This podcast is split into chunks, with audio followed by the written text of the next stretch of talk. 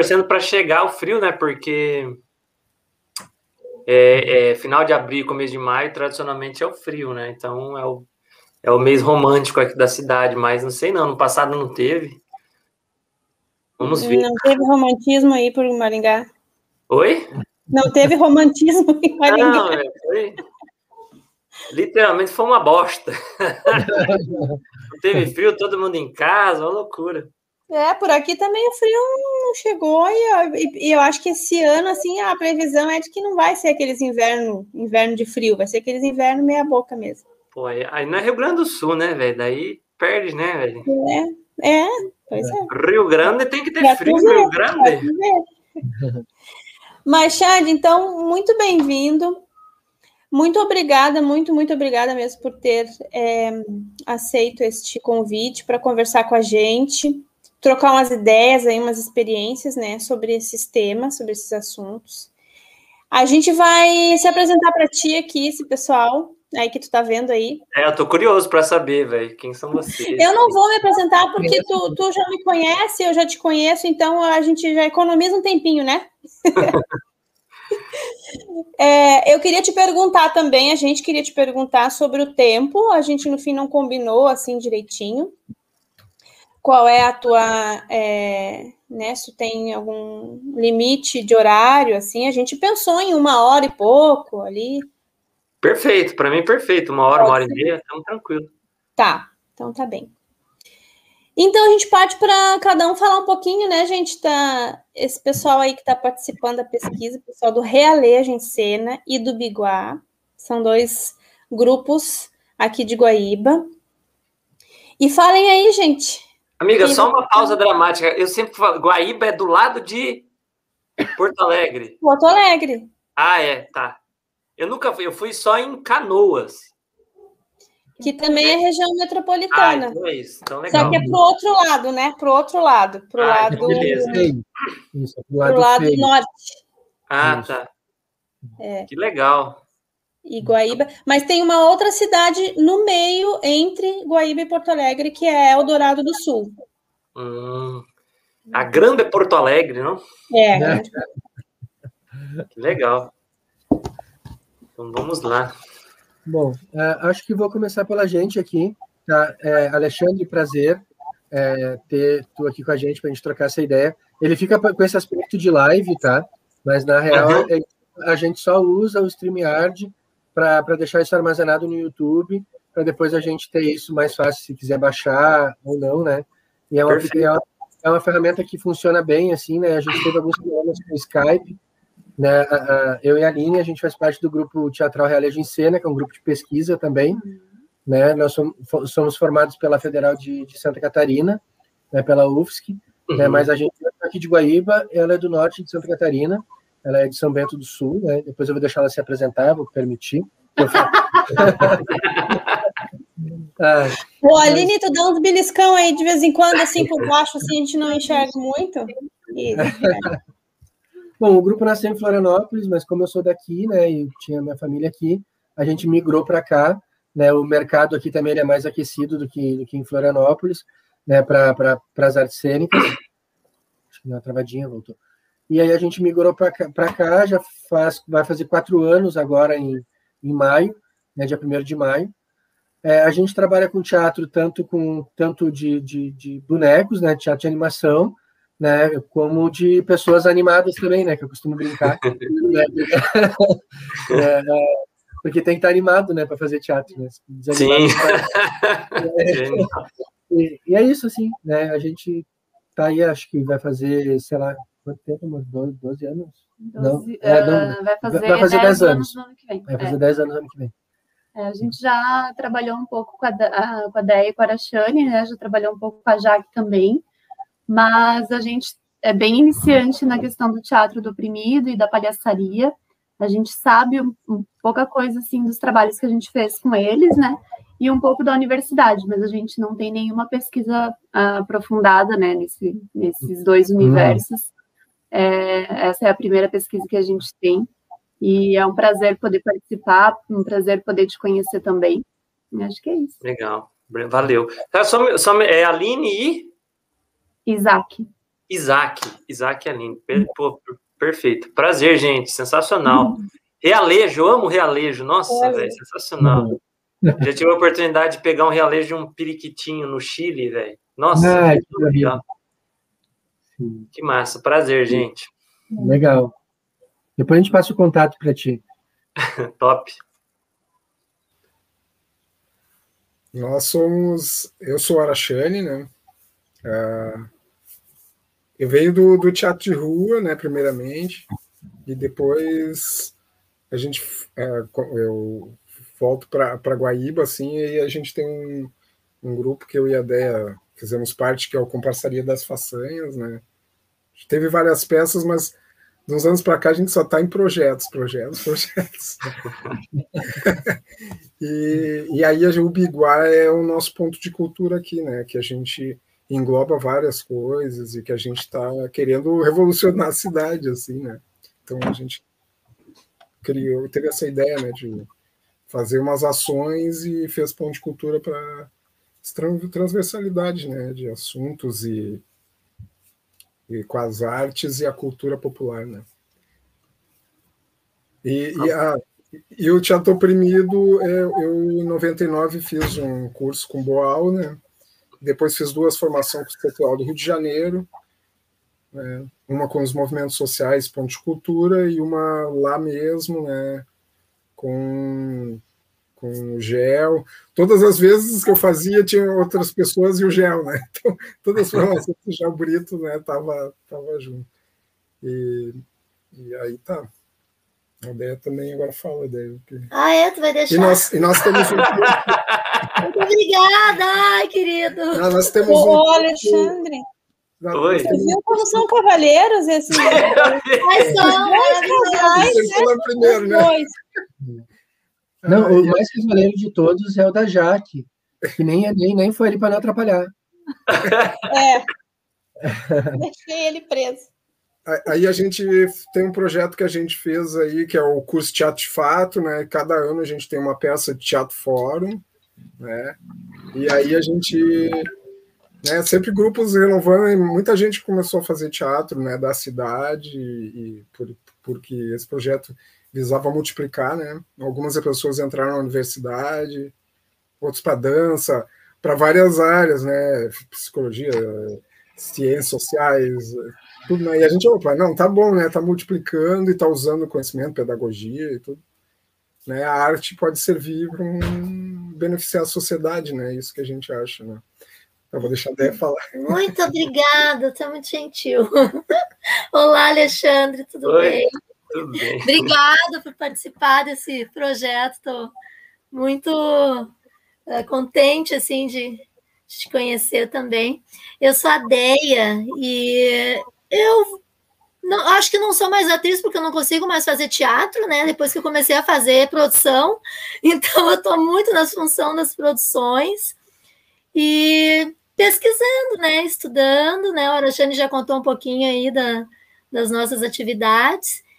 E é isso aí, tô, tô aí para me saber um pouquinho mais da, do Clau, conheço pouca coisa também. Já fiz um curso com a, com a Jaqueline Epstein, não sei se tu conhece, maravilhosa, né? Jack Sparrow, Jack Epstein. e estamos aí, né? Obrigada. É, e complementando esse curso que o Ara falou, o Teatro de Fato acontece aqui em Guaíba e nesse ano de 2021 seria o 12 ano. Uou. Então, há 12 anos, eles, esses dois, é, promovem esse curso, que é um curso de quatro meses aqui em Guaíba, com as técnicas do Boal. Então, eu fiz o curso com eles em 2014 e depois, por mais dois anos, é, eu participei com eles como multiplicadora também, né? Então, eles me chamaram para para trabalhar junto, né? Então, por isso, para te explicar um pouquinho do, dessa junção aí dessas duas coisas, né? Pô, legal, perfeito. Pô, muito legal, gente. Prazer, obrigado aí por se apresentar. Eu adoro o nome dos grupos de teatro, acho umas coisas tão massa, velho. Os dois, oh, sensacional. É. O biguá é, é, o pássaro que a gente tem na região aqui, né? É, não, sensacional, velho. Só me tira uma dúvida, é a Deia e o nome do amigo? Araxane. Araxane, é o indígena? Isso. Pô, sensacional. Eu fiquei assim, mas será que é Araxane? Mas ficou no subconsciente. Que legal. Aí ele fala Ará, o apelido? Pode chamar de Ará. Eu chamo de Ara. Ara. Tem Ará, tem gente que chama de Xane, tem gente que chama de Araújo, de Arara, de Raimundo, de tudo. De Alexandre. Alexandre, Alexandre também. de tudo ele. Então, beleza.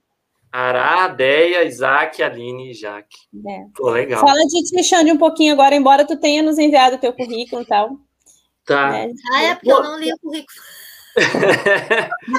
não, mas assim, de uma maneira bem breve, né? Eu trabalho com, com arte já há alguns anos. Uh, nas minhas formações acadêmicas, eu me formei em História e depois eu me formei em Artes Cênicas aqui pela Universidade Estadual de Maringá. É, a ideia inicial era já ir para as artes, mas em Maringá não tinha, né? A Universidade Estadual não tinha o curso de, de, de artes cênicas, só tinha na cidade ao lado, Londrina, uns 100 quilômetros daqui. Aí eu acabei optando por História, cheguei ao tempo de ser professor de História, assim, uns dois, três anos, depois abri o curso de artes cênicas, aí eu entrei, de fato, né? A gente foi a primeira turma, uma coisa bem maluca. É, aí me formei, mas nesse processo já estava meio que profissionalizando, já trabalhando, já trabalhava com palhaço desde o começo. Eu comecei a estudar palhaço teatro muito, muito próximos ali, com 15 para 16 anos. Daquela maneira, né, muito amador ainda, buscando as referências e tudo mais. É, aí hoje, assim, pensando nessa área mais acadêmica, hoje eu faço, tô, tô terminando mestrado em letras. Eu sempre falo que é uma bagunça universitária, mas é muito legal, assim, porque abre um campo de pesquisa gigantesco, né? E, e muito, é, muito próximo a, a, essa questão da pesquisa mesmo, da academia, sempre teve o trabalho mesmo do, do teatro e do palhaço, com sempre um foco muito social. Então a gente sempre teve interesse, eu particularmente o um interesse sempre de estar tá levando o teatro, o palhaço para os lugares mais inusitados. E aí, ao longo das minhas vivências, eu tive a oportunidade de conhecer muitos projetos, instituições, missões, e a gente teve já rodando no Brasil e fora do Brasil, é, levando principalmente o palhaço, né, para zonas de guerra, é, regiões de fronteira, é, grupos minoritários de leste europeu, África, Ásia. No Brasil, aqui a gente já teve em regiões, né, favelas, quilombos, regiões assim que a gente tem ah, aquela ideia da vulnerabilidade social, né, região de São Paulo, marginalidade, Cracolândia e tudo mais, né. O palhaço em tudo quanto é canto. Eu já tive a oportunidade de experimentar o palhaço em vários lugares. A Jaque já ouviu milhões de vezes isso, mas eu sempre conto. O lugar mais maluco que eu fui de palhaço foi num prostíbulo numa zona. Vocês chamam de zona aí no Rio Grande do Sul também? É zona, né? Então eu tive a oportunidade de ir em São Paulo, depois eu vi descobrir que era o maior prostíbulo da América do Sul. É um, é um prédio de nove andares na famosa Avenida São João, Caipiranga, da música do Caetano. E aí eu descobri depois que é o maior prostíbulo, né? É, e foi uma experiência surreal, né? Então já experimentei o palhaço em lugares extremamente inusitados, inclusive num prostíbulo, numa zona, né? E a perspectiva é, mas o que um palhaço vai fazer dentro de uma zona? Fiquei três horas dentro de uma zona, é, jogando, brincando com né, as pessoas que estavam lá, tanto as, as mulheres em situação de prostituição, os clientes, as clientas, os crafetões, as cafetinas, traficantes e tudo meio, e o palhaço nesse mundo. Então, assim, de alguma maneira, esses quase 18 para 19 anos da arte, principalmente do palhaço, teve sempre esse, esse foco muito social, né? Então, basicamente essa é um pouquinho da minha história, assim. E, e aí, acima de tudo, quando a Jaque me falou, né, ah, vamos, a gente está pensando em fazer um projeto aí que pensar Augusto Boal e, e, palhaçaria são duas coisas que eu adoro, de paixão, né? Augusto Boal não tem uma profundidade tão grande, mas já estudei, já pesquisei e adoro, assim, não, não digo em relação ao palhaço, né? Palhaço eu, eu confesso que eu, acho que eu tenho mais pesquisa. Mas o Boal sempre foi um cara que eu achei sensacional desde sempre. A minha primeira, e eu nem contei para Jaques, mas a primeira oficina que eu dei na minha vida, tipo assim, deu, ser um facilitador ou alguém que dividisse conhecimento, foi uma oficina sobre Augusto Boal.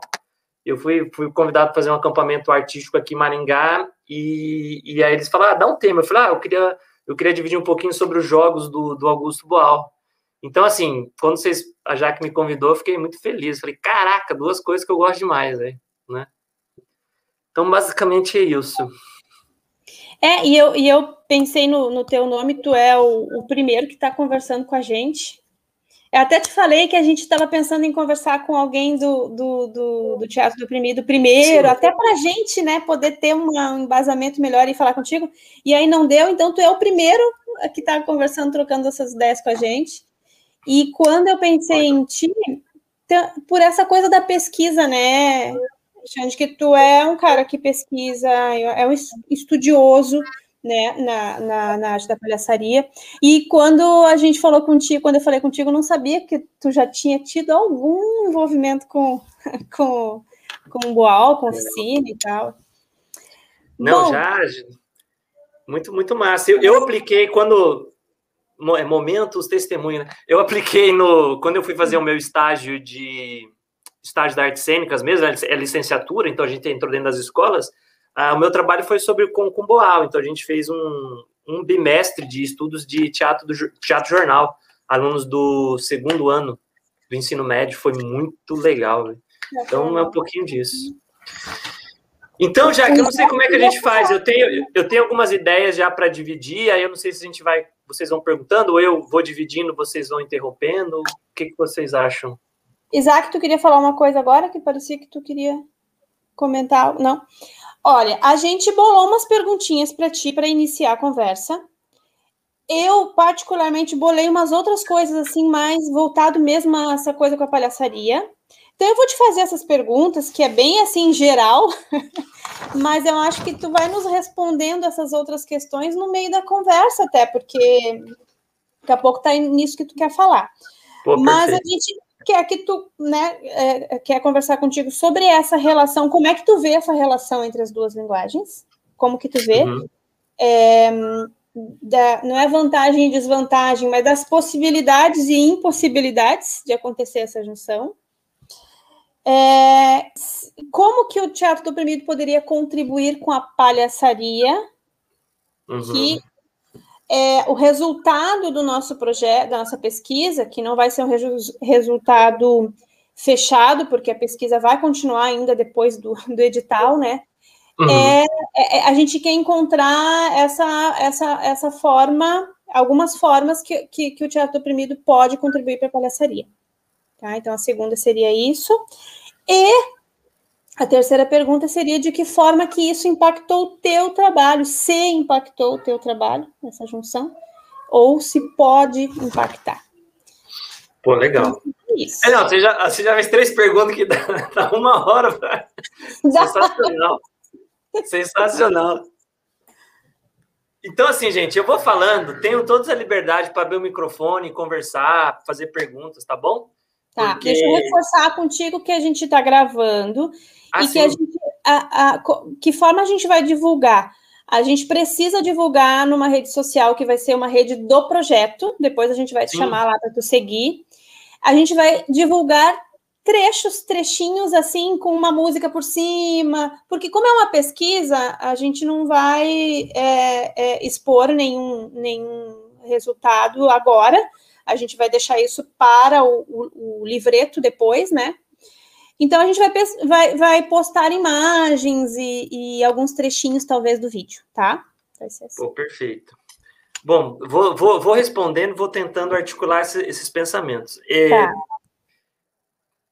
Particularmente, para mim, o Boal ele é um dos maiores mestres de didática de ensino de arte do mundo, de todos os tempos. Para mim, o Boal ele é sensacional. É, e eu, enquanto formador de palhaço, enquanto alguém que tem uma escola, né, que chama Escola de Palhaço, basicamente eu, eu vou, vou, dizer para você que 50% da, da concepção didática, né, ou seja, a arte de ensinar é baseada em Boal, porque são coisas que se aproximam. Mas eu vou falar isso um pouquinho mais para frente, sobre essa relação didática. Eu queria pensar primeiro o que, que, eu entendo do Boal, do teatro e da proximidade com o palhaço, né? Isso é legal a gente pontuar, porque assim, o, o, o Augusto Boal, junto ao teatro do oprimido, eles trabalhando uma linguagem muito própria, que é a linguagem do teatro. Isso é uma coisa que a gente tem que ter bem claro, né? Boal não trabalhou a arte da palhaçaria, né? Palhaço é uma coisa, teatro é outra coisa. São artes de cena, né? Artes cênicas, mas que têm as suas especificidades. É aquilo que eu sempre comento nos cursos, né? A, a palavra arte é uma palavra muito cara e muito importante. Arte, na origem do latim, significa habilidade Os gregos chamavam de tecne ou técnica. Então, toda arte ou todo conhecimento humano, ele passa por habilidades e técnicas. O teatro tem as suas habilidades e técnicas, o, o palhaço tem as suas habilidades e técnicas. Algumas coisas se convergem e algumas coisas são distantes. Então, essa reflexão é bem bacana. Bom, uh, eu queria começar fazendo uma reflexão que é muito cara da perspectiva da popularização da arte e pensando a arte da palhaçaria. Eu, eu queria começar, digamos, do que nós estamos para depois ir para trás. Uh, o Boal ele tinha uma ideia muito legal e sensacional de que era a popularização do teatro. Basicamente, teatro do oprimido é, era essa busca da, da, arte ou as habilidades e técnicas do teatro serem coisas populares. O Boal, eu não lembro se a Jaque já, já, já ouviu me falando disso, mas o ele tinha uma coisa muito interessante, que ele fazia uma correlação entre o futebol e o teatro no Brasil a partir, lógico, da, da, dos trabalhos dele a partir da década de 70. Ele pensou assim, meu, por que, que o futebol no Brasil é tão popular e o teatro não é uma coisa popular? E os dois são jogos, né? Os dois são brincadeiras, são, são, são jogos. Por que, que uma coisa é popular e outra coisa não é? E a grande questão é o seguinte, o, o futebol era popular, e ainda é, porque, primeiro, as regras são básicas, não são regras muito complexas, ainda que existem algumas regras complexas, mas, assim, todas as pessoas na sua maioria, conhecem o básico da regra desse jogo chamado futebol. Isso era a principal, a principal coisa. Então, as pessoas gostam de futebol porque elas entendem o que elas estão vendo. E segundo, havia uma popularização dos espaços para se praticar esse jogo chamado futebol. Então, eu posso jogar futebol dentro do meu do meu apartamento, eu posso jogar na rua, na escola eu jogo futebol, eu ligo a TV, tá passando futebol. Então, o futebol ele estava dentro da vida comum das pessoas. Por isso que ele era tão popular. É um jogo, né? Assim como o teatro, é um jogo. Ele é popular porque as pessoas minimamente conhecem as regras, elas têm acesso a essa regra, essa regra é democrática e elas têm o espaço para praticar isso. Quando Augusto Bal pensa o teatro do oprimido, ele pensa sobre esse prisma. Como é que eu torno o teatro algo popular?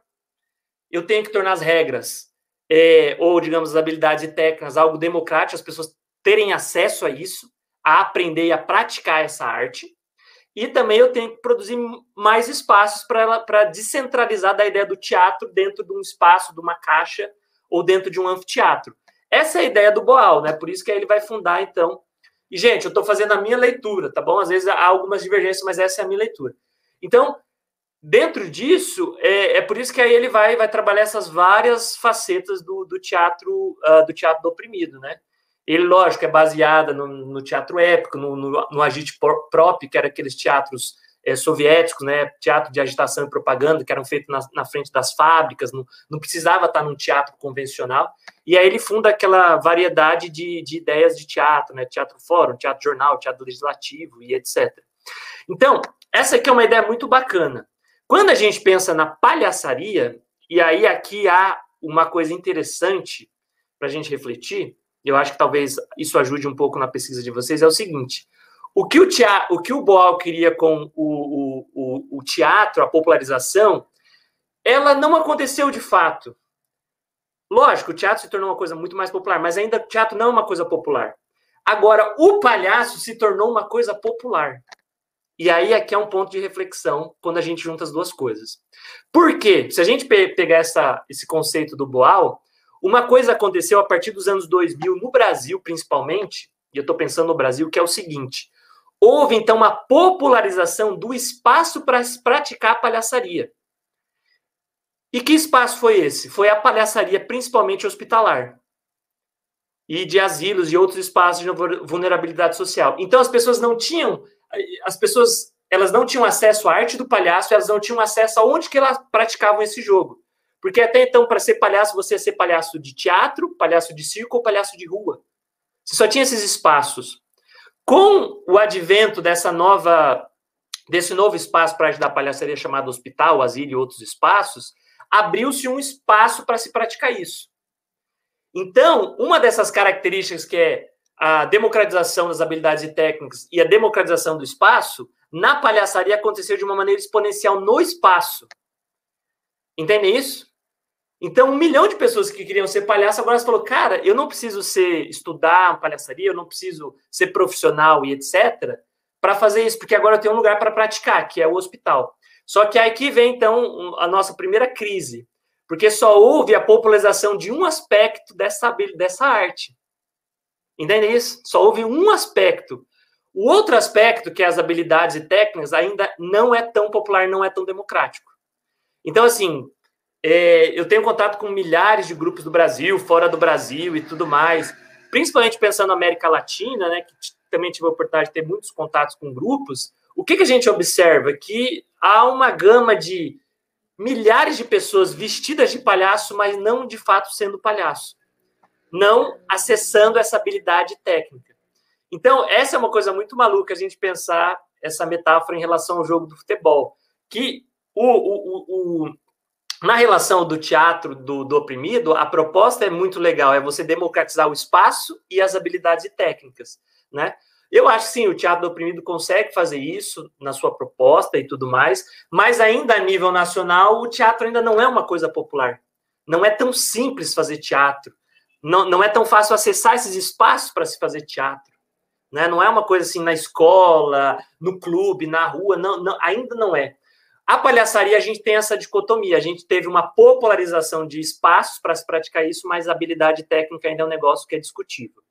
Então, acho que esse é um primeiro ponto de reflexão entre a aproximação do conceito filosófico do, do, do, do, do Boal, que eu acho sensacional, que é a ideia da democratização de fato da arte do palhaço, da arte do palhaço, não, perdão, das artes, inclusive a do, do, do teatro. Então, esse é um ponto interessantíssimo. É, e também aí vem uma coisa que eu acho que é a aproximação que eu tenho, que eu acho que a palhaçaria deve buscar no teatro do oprimido. Porque o teatro do oprimido, ele conseguiu fazer uma reflexão sobre o modo de ensino, que é a didática, né? a arte de ensinar. Então, como eu pego uma habilidade, uma técnica complexa do teatro, por exemplo, o trabalho corporal, o trabalho expressivo de voz, é, o trabalho expressivo da face, o conceito de como eu crio dentro do teatro, que são aspectos técnicos é, de habilidades, como eu traduzo isso para um público mais simples? Entendem isso? Porque esse é o grande ponto do Boal. Eu vou ensinar teatro para uma pessoa que nunca teve contato com isso. Então eu preciso de uma didática, um modo de ensinar que seja acessível. Isso eu acho a coisa mais genial do, do teatro do oprimido. Esse é o ponto que, eu, que a minha didática se espelha, entendeu? Como é que eu vou ensinar uma coisa complexa para um público que não é profissional naquilo, mas que quer praticar aquilo de maneira que de fato seja alcançável? E aí que vem um ponto interessante de reflexão que eu sempre falo, que às vezes o modo como os formadores de palhaços no Brasil, de palhaçaria, eles acabam através da linguagem gerando exclusão, sem saber. Então, assim, eu vou chegar, principalmente como eu falei, agora existe uma popularização, existem muitas pessoas praticando a palhaçaria no Brasil. Como eu falei, pessoas, em sua maioria, vestindo-se de palhaço, indo para um lugar tentar jogar esse jogo. Mas como elas não acessaram as regras básicas e habilidades básicas, muitas das vezes vão aprendendo muito pelo erro e acerto, de uma maneira quase instintiva, e muitas não acessam isso de fato. É, e aí que vem então esse processo da, da, da, formação, que eu acho que é muito interessante. Por quê? Porque às vezes os próprios formadores, que são artistas e que às vezes só trabalham com os artistas, quando eles vão se, se deparar com esse público para tentar ensinar essa arte, eles usam uma linguagem que não é acessível, uma linguagem excludente. Eu estava até esse dia falando no encontro de líderes de grupos de palhaços de hospitais no Brasil. Eu estou falando de palhaços hospitais, mas assim, a palhaçaria no geral também. Então, como você chega para uma pessoa que, sei lá, está um ano praticando isso, e você chega com um conceito tipo assim, ó, a gente vai estudar aqui a, é, o corpo extra-cotidiano. Ou não, olha, hoje a gente vai estudar musculatura afetiva. Ou não, você quer entender palhaço? O palhaço é sua criança interior. Percebe que é uma linguagem totalmente abstrata? Que de fato não, não, não atinge o público, o que, que isso vai gerando, na minha percepção? Em alguns momentos, o formador, ele às vezes não tem consciência disso, e tudo bem, isso é entendível, ele não tem consciência disso. Às vezes ele tem consciência, mas é uma maneira dele mostrar assim, olha, o que eu estou dizendo eu entendo. Então também gera essa coisa assim, eu estou indo para o público assim, para mim mostrar para o público que eu sei o que eu estou falando, eu vou falar palavras difíceis, porque aí fica tudo mais bonito. Então começa a falar isso. Não, não, você tem que trabalhar o teu elan, né? Você tem que trabalhar o teu, o teu coxi. Cara, a pessoa é uma dona de casa que quer ser palhaço para ir para o hospital. Percebe? Ela é uma dona de casa que quer fazer um trabalho na rua. Não vai acessar isso. Então fica uma linguagem muito romantizada. E lógico, nós somos produto do nosso tempo histórico. Então, hoje a proximidade entre palhaço e coaching, gente, é uma coisa assim bizarra. Para a linguagem do palhaço virar coach é um palito. E a gente ouve isso, eu tô, eu tô vendo, pesquisando, estou tô vendo isso todo dia. Por exemplo, o palhaço é um ser de subversão. Cara, o palhaço. Isso é, uma, isso é uma besteira falar um negócio desse. O palhaço não é um ser subversivo. Porque se ele fosse subversivo, ele de fato tinha mudado toda a ordem, ele não muda. Talvez ele tenha aspectos subversivos dentro da própria arte dele. Mas entendeu o que eu estou falando? Então, assim, a gente vai criando um, um, um dialeto, a gente vai criando um dicionário para parecer que a gente sabe das coisas, que é bonito que a gente faz, para vender para essas pessoas. As pessoas compram achando que também elas estão fazendo aquilo. E, de fato, elas não acessam o que há de mais básico, que são as habilidades e técnicas básicas do palhaço. A principal delas, talvez, seja a máscara do palhaço. Então, eu já fui, assim, dezenas de grupos de palhaços. Quando eu cheguei lá, eu falei, ah, a gente vai estudar máscara. Ele falou, mas por que a gente vai estudar máscara? Eu falei, mas isso aqui é a coisa mais básica. Se você for jogar futebol, a primeira coisa que você tem que saber é que você tem que chutar a bola. Se você não sabe o que é que o básico do futebol é chutar a bola, você não está jogando esse jogo. Então, é, é, é, nesse aspecto que eu acho que há uma interessante proximidade. Eu até lembro quando eu tive aí no Rio Grande do Sul com o pessoal do, do Esquadrão, né, que é o grupo da Jaque, pô, uma galera sensacional, galera que já sabia as coisas e tal, mas no processo de conversa, para a gente fazer um, um, feedback do que, que tinha rolado no, no, no, no, na oficina, tal, no workshop, o pessoal justamente comentava isso, cara, tu explicou pra gente por que, que eu tenho que fazer tal coisa. Então as pessoas vinham aqui e falam, faz desse jeito. E aí eu fazia, mas eu não entendi por que, que eu tinha que fazer isso. E eu acho que esse é o ponto da, da aproximação, da gente encontrar na, na ideia metodológica do teatro do oprimido essa popularização, inclusive, das habilidades e técnicas. É isso que o Boal queria com o teatro, é isso que nós, quando vamos ser palhaços, a gente pode aproximar. A, a maneira como eu ensino o palhaço para as pessoas, para que de fato seja acessível, para que de fato elas consigam reproduzir isso, para que de fato elas consigam usar da maneira que elas desejam, ou na palavra do que eu gosto muito, da maneira que elas quiserem, né? O querer, né? O verbo dele é o querer, eu gosto muito desse verbo. Então, assim, nesse sentido, é, eu, eu acho muito, muito, muito interessante. E aí que vem uma perspectiva bem bacana. O teatro do, do é um teatro político. Isso é bem interessante. Político em que sentido? Na origem da palavra política, política significa arte do bem comum. É, não, é, não tem nada a ver com político partidário, que deveria ser arte do bem comum, mas aí é uma outra questão. Então, o princípio da, da, da palavra política é arte do bem comum. Por isso que vem da ideia de polis, né? Que polis vem da ideia de cidade. Então, qual que era a ideia da cidade? Pessoas das mais variadas eh, religiosidades, gêneros, etc., etc., elas convivem num lugar chamado cidade. Então, nós temos que encontrar a arte, né, a política, né, a arte do bem comum, ou seja, habilidades e técnicas para que as coisas se tornem mais comuns. Não necessariamente igualitárias, porque ninguém é igual, mas que elas possam, digamos, convergir para que a gente tenha uma sociedade boa. Então, é nesse sentido que é o teatro político, que é, por exemplo, diferente de outras coisas quando a gente fala assim sobre teatro político. Por exemplo, o teatro do Brecht, eles, eles chamam de teatro político. Sim, ele é um teatro com um viés político. Só que, na minha percepção, o que o Boal fez foi um dar um passo a mais. Eu acho genial o Boal, velho, porque ele, ele, ele justamente tornou aquilo de fato político.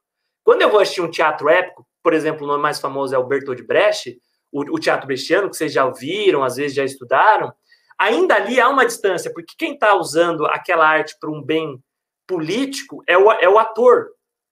E aqui do outro lado está o espectador, né? Está o público. O, o, o que o Brecht estava pensando, o Boal conseguiu dar um passo a mais. Então o Boal pegou esse acúmulo histórico e aí ele conseguiu transformar isso em forma, em didática, em conceito materializado, né? Material. E aí nisso é uma coisa sensacional. Então, assim, o teatro político do, do Boal, é aqui vem uma coisa interessante. Ele não tem uma preocupação tão estética. Em que sentido estético? Ele não tem essa primazia estética teatral, do uso de todos os recursos potencializados. Essa não é a perspectiva dele. Justamente é por isso que ele elimina essa ideia do ator e do espectador. Por isso que ele fala o termo né, espectador, né? O espectador e o ator seriam as mesmas coisas. Quando a gente tem essa, essa escolha, e é uma escolha muito consciente, a gente vai perder aspectos estéticos. Quando eu digo estético, gente, no sentido do refinamento artístico, tá bom? Nesse sentido, refinamento artístico. O Ball tinha isso muito em mente. Isso é legal.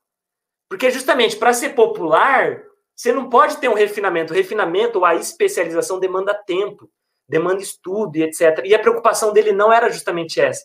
Por isso que eu, de fato, eu acho que assim, o teatro mais político é o teatro do oprimido. Porque é o, é o teatro em que é, ele está, de fato, na mão daquelas pessoas que querem produzir um bem comum. Então, todas as pessoas têm um direito àquilo. Então, esse eu acho que é o grande ponto, né? É, é nesse sentido que é o teatro político. É, já que você pergunta. É, deixa só para mim não perder aqui o que eu estou pensando para te perguntar. É, a gente está pensando nessa pesquisa, a gente tem duas linhas assim de, de, de pesquisa, não sei se, se eu vou um, falar exatamente é, é, correto assim, o que, que a gente está pensando. Mas seria uma delas, é, a questão dessa convergência, dessa conversa das duas linguagens, no aspecto esse que tu está falando, político, ético, de transformação e tal, e um outro no aspecto, nesse aspecto é, que a gente pensou nos jogos do Boal, nesse aspecto pedagógico. Então, um, um, uma etapa do projeto é da, dissecar ali os jogos para atores e não atores do Boal, escolher a dedo ali uns 10, 15, 20, ou menos, não sei como é que vai, vai ser essa quantidade aí, e relacionar ele, esses jogos, com a palhaçaria que faça para que faça sentido para um aspirante a palhaço, ou alguém que está iniciando a palhaçaria, ou alguém que está trabalhando na palhaçaria nessa maneira como está falando, em hospitais, enfim, fazendo seu trabalho, para que faça sentido aquele exercício para aquelas criaturas ali do, do grupo. Então, seriam esses dois caminhos aí, né? A ética e a política e a parte prática, de didática mesmo, como tu falou, né? Pô, perfeito. Aqui, então, aí Pô, que bom que você me falou isso, que aí eu vou conseguir também jogar para outro lado interessante, porque daí vem um aspecto convergente. Porque, assim, o que, que eu vejo? O teatro político do, do BO é nesse sentido da política do bem comum. Então, todos terem acesso a isso e todos, de fato, conseguirem acessar isso. Por isso que a didática é tão importante. É isso que o BOL trabalha sensacionalmente, cara.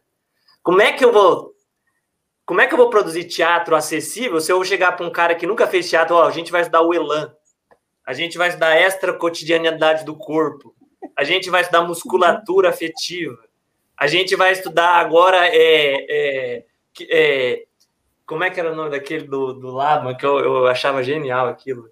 Kinesfera. Entende isso?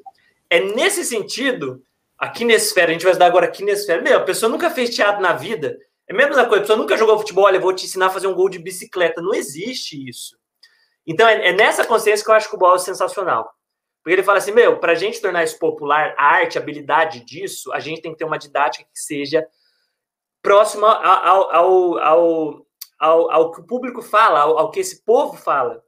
E aí que também é uma proximidade muito grande com a própria pedagogia do, do Paulo Freire, né? Pedagogia do oprimido, que era justamente isso. A gente ensina um conceito, uma habilidade técnica a partir do que a pessoa entende da vida. Eu não posso falar de um negócio né, viajado tal, que a pessoa não vai acessar. Então, acho que assim, nesse sentido, há uma convergência. Por isso que eu acho que assim, é nesse aspecto que a arte da palhaçaria, ou ela pode se tornar política. O meu trabalho com a escola de palhaço, desculpa falar eu, porque eu, eu também não gosto de falar isso, mas assim, é que eu tô falando porque a Jaque conhece mais o meu trabalho e tudo mais.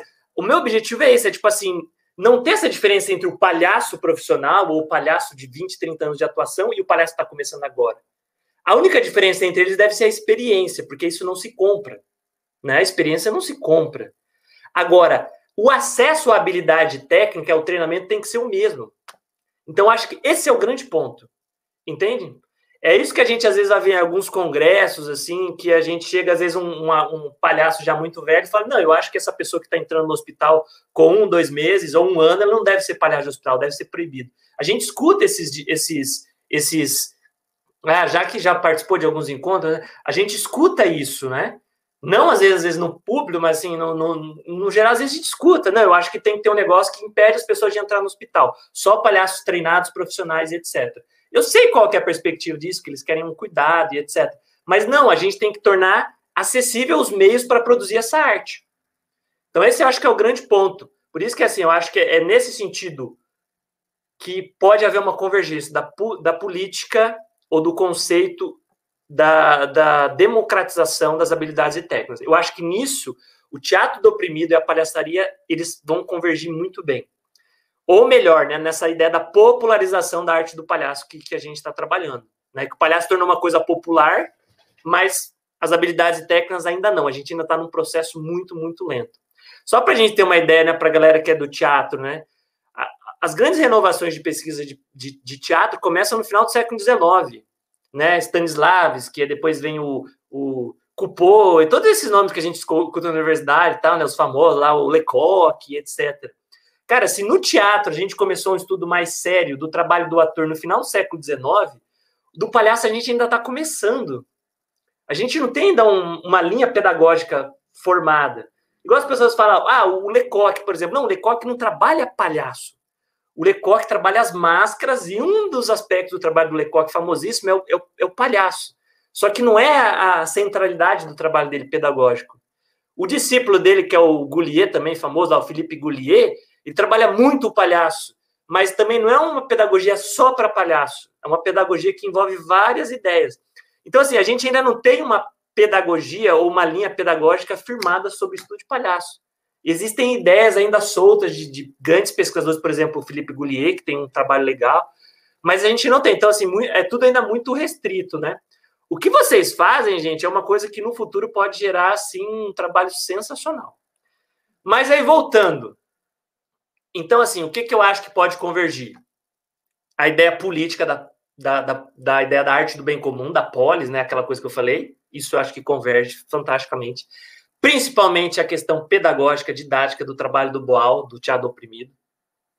Agora que vem um lado, e gente, eu estou lançando ideias para vocês pensarem, tá bom? O lado convergente.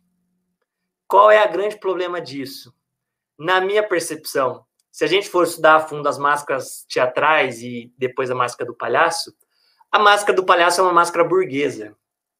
Falar, mas como assim, Alexandre? Aqui tá o pingo no i, velho. Por que, que ela é uma máscara burguesa? Porque ela é uma máscara que hoje ela representa a minha individualidade. Se a gente for pegar o teatro do oprimido, que é uma tradição do teatro épico de outras linhas, eram teatros de coletividade, o interesse coletivo. Então, aqui há uma coisa que pode gerar uma tensão. Justamente porque, né, eu não estou com as máscaras aqui, mas vocês já viram as máscaras. As máscaras gregas, elas surgem tampando todo o rosto do ator. Então era uma máscara coletiva também, ela representava o tipo social.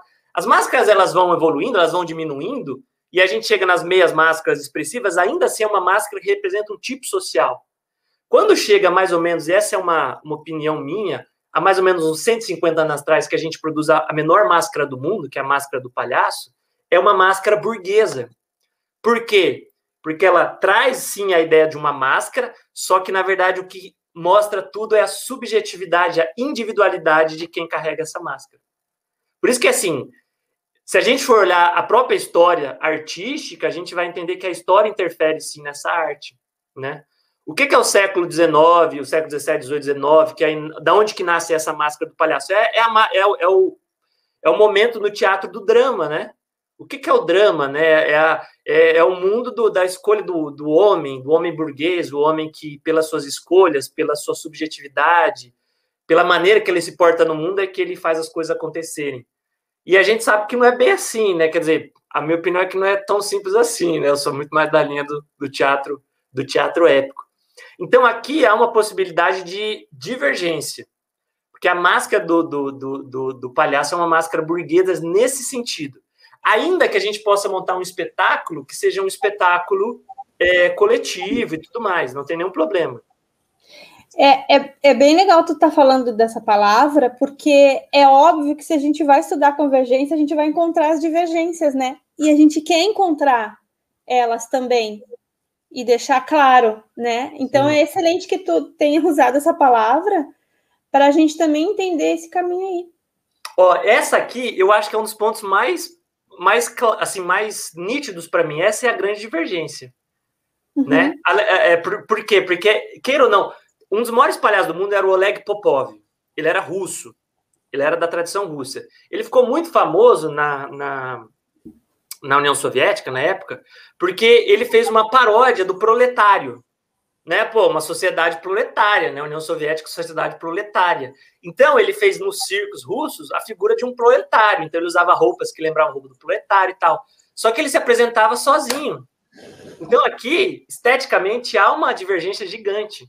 Como é que você fala de uma maneira coletiva, formalmente, através de um indivíduo? Entende? Aqui é uma coisa, uma, uma coisa que há de se, de se pesquisar, mas é interessantíssima, né? E aí, quem que é o nome? É o Leg Popov, é o nome de um homem, né? não é o nome de um coletivo.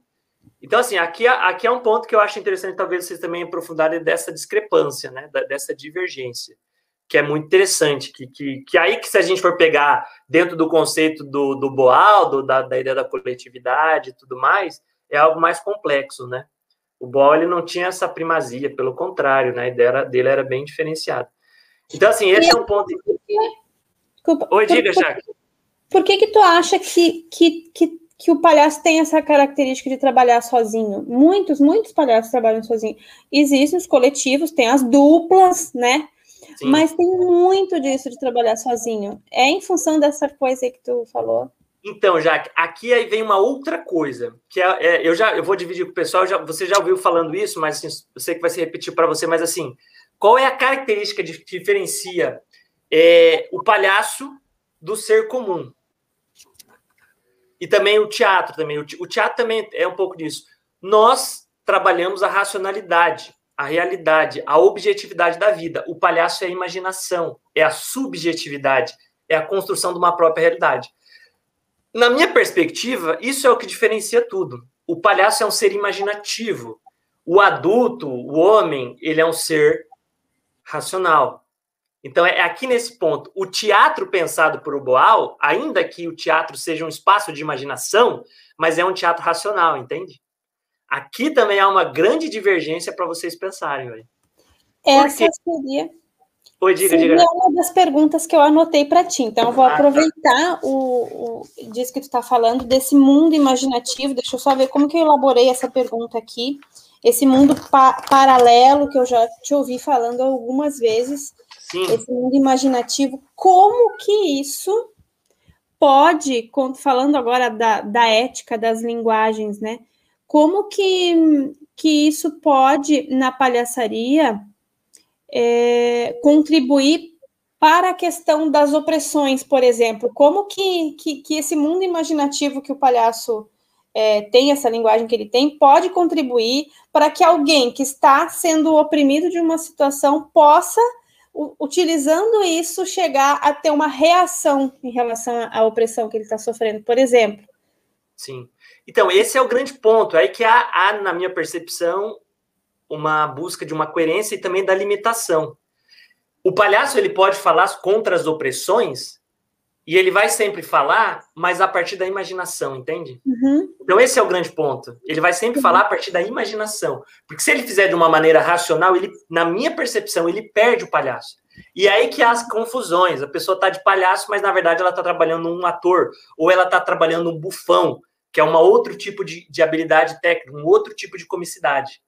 Então, o palhaço, na verdade, aí que vem na minha percepção. Tudo que a gente faz e aí eu vou voltar para as máscaras que eu comentei, ah, já que tava, já estou sendo repetitivo, mas a galera também não, não, não, não, chegou, a, eu não cheguei a dividir coisas, mas assim, nós só rimos, e, a, e ao nascimento da comédia, a gente só ri a partir da tragédia, né? Então, assim, o homem ri a partir da tragédia. Existe a primeira máscara, as máscaras eram todas máscaras de ritual, né, máscaras religiosas. Quando o homem começa a se pensar artisticamente, surge a primeira máscara, a máscara da tragédia, que é aquela máscara com a boca aberta é quando o homem se depara diante da sua racionalidade, diante da vida, diante de uma vida na época em que os deuses falavam: Ó, oh, tua vida já está dada, teu destino está pronto.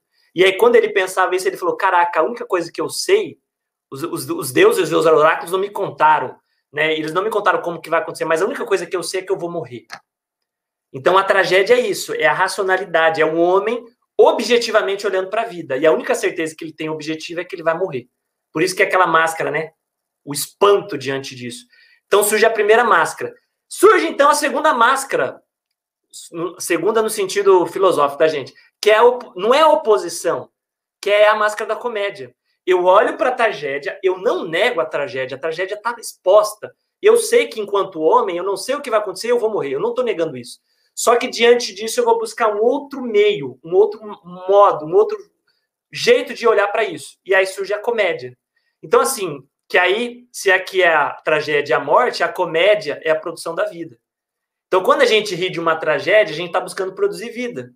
Então, tudo que a gente ri é trágico, é uma história trágica. Né? Tudo que a gente pensa é uma história trágica. Né? O pessoal do Realejo, por exemplo, um dos, dos, dos filmes mais geniais do Mazarop é ele, do, a história do Realejo. Né? não sei se já assistiram esse filme é sensacional. Mas se você for por, olhar por trás, é a história cheia de opressão. Do cara caipira, que é do meio rural e vai trabalhar na cidade para conseguir um dinheiro, e ali tem, às vezes, um político opressor. Então, a opressão está ali. Agora, qual é a resposta da comédia, pensando aí o palhaço? Porque daí na comédia a gente abre um leque, né? Tem o bufão, tem vários. O palhaço, na minha opinião, o palhaço ele pega essa opressão e ele olha da maneira imaginativa. Então, como ele olha essa opressão? E aí, lógico, eu acho que aí que vem um, um, processo da gente entender que é sim um limite, mas também não é um limite que não fale. Quando a gente assiste um espetáculo de palhaço, por trás vai ter uma tragédia envolvida. Por trás vai ter uma opressão envolvida. Agora a gente vai estar tá se deparando como o palhaço olha para isso, imagina e dá a sua solução, que não necessariamente é racional. Esse que eu acho talvez seja o grande ponto, não é racional. Às vezes, assim, porque racionalmente, se a gente vê uma pessoa oprimida, é, às vezes a resposta sei lá, é lá e dar um tiro nela. Mas se o palhaço for lá e dar um, um tiro nela, ele não está pensando imaginativamente, ele está, oh, perdão, ele está pensando racionalmente. Então, assim, o palhaço ele, ele se depara diante de algo, ele pensa esse algo imaginativamente e a resposta dele também tem que ser imaginativamente. Na minha percepção, porque senão daí ele já desvirtualiza a característica dele. Não que ele não possa fazer isso, ele pode sim fazer isso, né? É, o famoso palhaço lá, o Tomate, né, o palhaço argentino, ele fazia muito bem isso. Ele fazia, mas aqui na verdade ele é um hibridismo. Eu acho que é entre palhaço e bufão, uma mistura. Mas assim, ele fazia o espetáculo dele, pô, cheio de, de coisas muito legais, e no final ele tirava a máscara e trazia uma mensagem totalmente racional. Olha, gente, o mundo está desse jeito, eu acho que a solução é essa. Então é, é, é uma percepção de resposta, entendeu? É, por exemplo, igual o, o, o, Chaplin. O Chaplin, as respostas eles são sensacionais. Para mim, o circo é a coisa mais linda do mundo. Por quê? Porque ele é um mendigo, um cara lá pobre, com fome. De repente, ele entra dentro de um grande espetáculo circense, se torna uma das principais atrações do circo. E na hora que o circo vai mudar a praça, vai embora, qual é a resposta né, mais tradicional possível? Ah, ele vai embora com o circo, ele se tornou um grande artista. Não, ele fica parado, o circo vai embora. Então, tipo assim, ah, vou fazer, tentar outra vida. Racionalmente, não faz sentido. Cara, tu era um mendigo, você se tornou o principal artista do circo. Agora você tem onde dormir e comer, você é uma atração. Racionalmente você tem que continuar isso. Só que na, no mundo do palhaço da imaginação a resposta é outra. Então aqui também então há essa questão, na minha percepção, né? o trabalho há um limite, né? Até é muito legal, já que, pô, que bom que você perguntou isso. Mas para quem estudou Jaboal e já leu algumas coisas, uma das histórias mais lindas do Teatro do Oprimido, que ainda não era Teatro do Oprimido, mas era, era ainda a época do Teatro da Arena, CPC, que o, o pessoal do Arena foi fazer um espetáculo no Nordeste. E aí eles foram falar sobre as ligas camponesas, sobre a questão da invasão de terras, reforma agrária e tudo mais, que havia uma opressão e tudo mais. O amigo até, pô, amigo, pô, tu estudou com Boal, né? Eu tô, eu tô com medo aqui, o amigo, né? O Ars estudou com Boal. E aí, Pode falar, cara, mas eu lembrei das armas, né? É.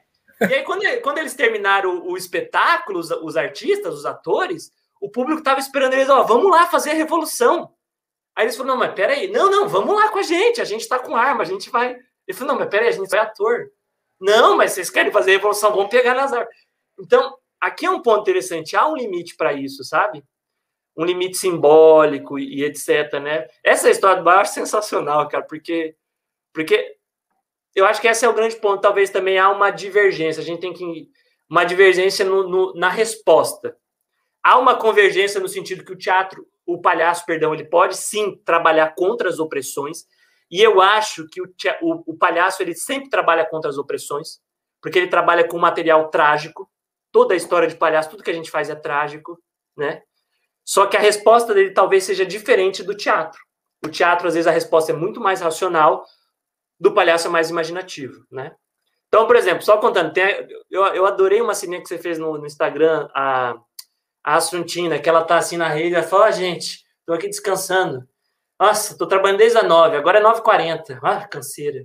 Se a gente for ver por trás disso, existe uma tragédia humana envolvida. Quando a gente pensa em tragédia, não é a tragédia de perder a perna, né? É a tragédia da vida, né? Da, às vezes da, do cansaço, às vezes da preguiça, às vezes das, das fragilidades humanas. Só que a resposta dela é uma resposta pela via imaginativa, né? Então, é um pouco nesse sentido. Eu vou falar uma coisa, assim, né? Uh, eu levei uma vez, meu filho não morava comigo, né? Mas sempre que eu tinha oportunidade, eu sempre né, conectava ele com, a, com o tipo, estilo de vida que eu estava tendo, né? E aí eu levei no Morro da Cruz aqui, que é um, uma periferia, né, bastante conhecido em Porto Alegre. E aí tava, veio o Palhaço Chuchu, né, tu deve conhecer. Sim. E aí, assim, lá, a maior parte das pessoas, e até também viu depois um espetáculo dele na rua, né, uh, no centro de Porto Alegre. E aí ele pegava e jogava água, dava tapa assim, Jacaré fazia assim com as pessoas. Aí meu filho disse assim, bah, eu não gostei desse, desse. E aí quando ele teve no Oi Nós lá, né? Eu cheguei, sentei do lado dele e disse assim: Olha, por que objetivo tu faz palhaço, né? Tudo bem, o cara tem um nome, né? Ele é o Luiz Carlos Vasconcelos, né? Então, mas eu disse para ele, né? De repente eu pareço que tu escolheu, mas também tem outras coisas que eu acho que não sei, na minha não coaduna assim muito com, com a arte do, do palhaço, né? E um pouco, um pouco não, não, não achei ele ético, né? Até comentei para ele, né? Falei só para ele ali, mas sei lá, né? Eu digo assim, ah. Mas dentro de outros, de outros eu não, costumei ver, né? Eu sei que tem uns que são espalhafatosos mesmo, mas eu assim eu não gostei do jogo, né? O jogo dele para oprimir assim, sabe? Então eu cheguei e falei isso, né? Aí eu não sei que, que tu algumas pessoas que têm características assim. Ô, Ara, mas isso que você cita é uma coisa sensacional. É por isso que eu acho. Hoje a gente tem essa questão do hibridismo, né? Sempre teve na arte, mas hoje ainda é muito mais claro isso, do hibridismo, é muito híbrido. E aí que vem uma percepção também, que eu acho que, assim, muitos grandes palhaços, às vezes, eles não, de fato, atuam como palhaço em determinado momento. Eu estou falando essa, essa, essa visão a partir da minha percepção, do meu estudo com palhaço. Eu acho que, sim, palhaço é o ser imaginativo. Ele é o ser que cria a partir do mundo subjetivo dele. É por isso que, de alguma maneira, é individual, né? Ainda que a gente possa co construir coletivamente, quando eu estou jogando em dupla ou em trio, eu estou construindo coletivamente. Só que é muito individual, é muito subjetivo. É por isso que também a Jaque comentou isso. A gente, grandes palhaços, a gente não vê o palhaço trabalhando em, em quarteto, quinteto, é sempre dupla, ou trio, ou sozinho. Porque como que a gente constrói essa subjetividade de uma maneira coletiva. Isso aqui é uma dificuldade tremenda. Através do espetáculo é possível. Mas, assim, às vezes, muitos grandes palhaços, isso que você cita é bem interessante, e é interessante, precisa criticar isso, mas muitos grandes palhaços, na minha percepção, não fazem palhaçaria. Por exemplo, o Tchakovati, que é um palhaço famosíssimo. Cara, para mim, o Tchakovati não é palhaço, o Tchakovati, para mim, é um bufão. Só que daí, como é que começou isso? Ah, isso aqui que eu faço é palhaço, ah, isso aqui. Não havia essas não é que a gente está, entende isso? Não é que a gente está classificando a coisa. Mas, assim, existem coisas que são muito claras. Então, assim, mano, o que você está fazendo é uma linha de comicidade que eu acho que o palhaço, ele não passa, né? Então, é igual isso, meu, cuspir, bater, oprimir o público, né? O palhaço, ele pode jogar com o público e ele sempre vai jogar com o público a partir do mundo da imaginação.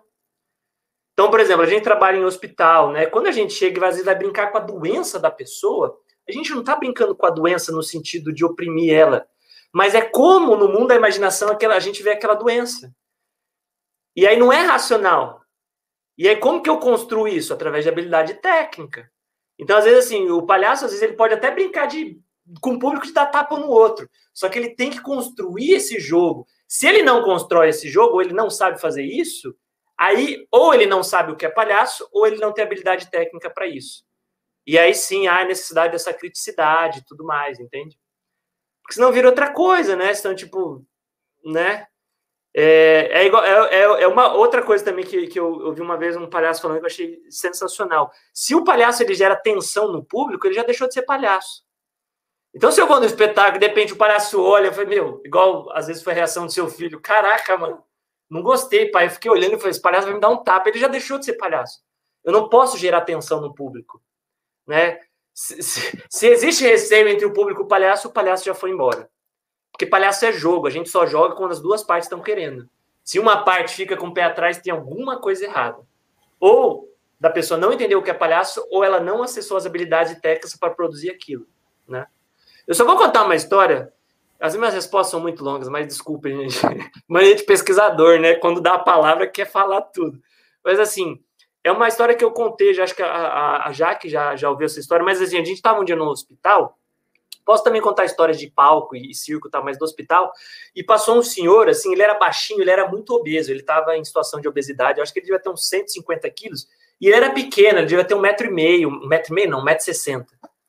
E ele passou gritando, esse senhor, ah, ah, ele passou assim, aquela tensão no hospital, ele estava vindo com a, o, o CIAT, né, o SAMU, e aí a gente ficou de, não, não, atuamos. E depois de uma meia hora a gente voltou na enfermagem e a gente falou para as enfermeiras: Ó, oh, o que aconteceu com aquele rapaz? Ele falou: não, ele está com uma das crises, tipo assim, o, o, grau máximo de crise renal, pedra no rim. E, e a gente já medicou ele, ele está agora estável tudo mais. A gente pediu licença, a gente poderia ver. Ele falou: Ó, oh, pode ir, sem nenhum problema tudo mais. E aí a gente chegou, ele está naquelas bainhas de enfermagem, é, tampadas com cortina. E tava eu e o doutor, o outro doutor palhaço, né? Tava Cajuíno Castanho, o nome de palhaço, e o doutor Abelardo. E a gente chega lá e fala assim: Ô, compadre! Aí ele falou: Oi, é aqui é o doutor Cajuíno, aqui é o doutor Adalberto. Ô, é, Abelardo, tudo bem? Tudo bem, a gente pode abrir? Aí ele falou: Pode. Aí ele abriu. Quando, perdão, a gente abriu. Quando a gente abriu, tinha um cara, esse cara pequenininho, obeso, ele tava assim, ofegante, porque, meu, meia hora gritando e tal.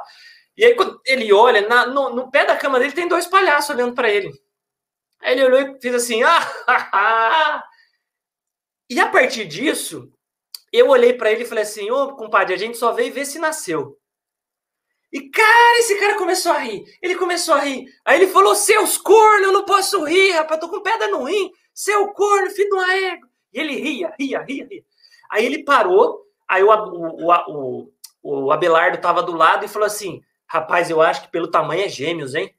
Mano, aí ele voltou a rir. Aí ele voltou a rir. Seus cornos, não posso rir, a minha pedra. E ria, e ria, e ria. Se a gente for decupar essa história através do mundo racional, é extremamente complexa. Caraca! Vocês falaram, sei lá, da obesidade dele. Vocês falaram da doença dele, da condição, etc. Se a gente olhar pelo mundo racional, sim, é muito complicado o que a gente fez. Só que o palhaço não está nesse mundo. A gente está no mundo da imaginação. E como que a gente criou esse espaço em que esse público não entendeu que a gente estava tirando sarro dele, que não era bullying, pelo contrário, a partir da imagem que ele deu, das características né, que a gente jogou, em nenhum momento houve tensão. Isso aí é habilidade técnica. É eu entender que o palhaço é imaginação, e para mim produzir isso exige habilidade técnica. Então, assim, eu acho que essa é a grande extensão que o, que o, que o Ari comenta, que eu acho que é fundamental, né? Muito, e aí, gente, vocês estão me dando a liberdade de comentar algumas coisas? Como a gente está no meio dos artistas, a gente pode falar isso. Não, Cara, eu, acho, eu... acho que o riso tem uma coisa desconcertante, né? E aí tu, e aí tu conseguiu sem que a pessoa se ofendesse, porque ela imaginou aquilo ali assim, ah tá, e, e não tá ofendendo ele, né? É muito mágico, né? É, eu, eu acho que é por aí mesmo, assim, a mágica do palhaço, né? E, e aí que tá a questão, o palhaço ele só vai ser efetivo se o público também estiver no mundo da imaginação. Porque se o público estiver no mundo racional da razão, ele não entra no jogo. E aí não existe o jogo. Então, assim, por isso que, assim, eu acho das artes mais difíceis, o pal... não é a... não existe a mais difícil, mas, assim, uma das mais difíceis é a arte do palhaço. Porque a gente pega o mundo racional que a gente vê, que a gente vive, etc., e através dessa habilidade técnica, a gente tem que, tanto eu quanto o público, sair desse mundo e para o imaginativo. É o palhaço que constrói essa ponte, né? Se o palhaço não constrói isso, ou se ele não tem a ideia de que esse é o caminho, é muito complicado. E eu tava falando assim, a gente tá no meio dos artistas, eu posso falar, cara, eu eu desconfio assim de ter tanto palhaço no Brasil, sabe? Eu desconfio. Existem muitos palhaços bons. Isso não tem a ver com ser profissional, com ser remunerado, com ser amador, isso não tem nada a ver, né? Porque às vezes eu fui dar aula, assim, a pessoa era um ano palhaço, ah, eu estou aprendendo de maneira muito ainda autodidata, vendo. E a pessoa era excelente, isso não tem a ver, né? É, eu desconfio, assim, eu acho que das 100% das pessoas falam que fazem palhaço, eu acho que talvez 20% de fato tenham consciência disso, né? As outras 80 é, né, e faz ou falam ou tentam pesquisar, né? E, e, é muito complexo isso, né? Então, assim, já fui assistir espetáculos de palhaços super simples de circo, que eu quase morri, assim, achei a coisa mais genial do mundo, assim, eu ria. Eu, eu, eu sonho conhecer um palhaço que eu fui assistir uma vez, o Circo Bremer, um cirquinho pequeno. É, pô, Circo Bremer, tinha um palhaço, cara, ele fez um, uma cena com uma tábua, velho. Ele ficou 20 minutos para subir numa tábua e era sensacional. Eu desconfio que esse cara nunca estudou palhaçaria, entende isso? Do tipo assim, de lei, etc. Eu desconfio. Só que ele vem de uma família circense, ele está lá.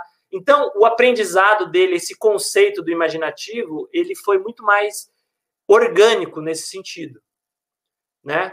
Não que que se ele tivesse nascido no, no, no, no, no circo, ele viraria um palhaço. Não é isso. Mas, assim, eu acho que assim esse conceito que eu entendo como palhaço, para ele veio organicamente.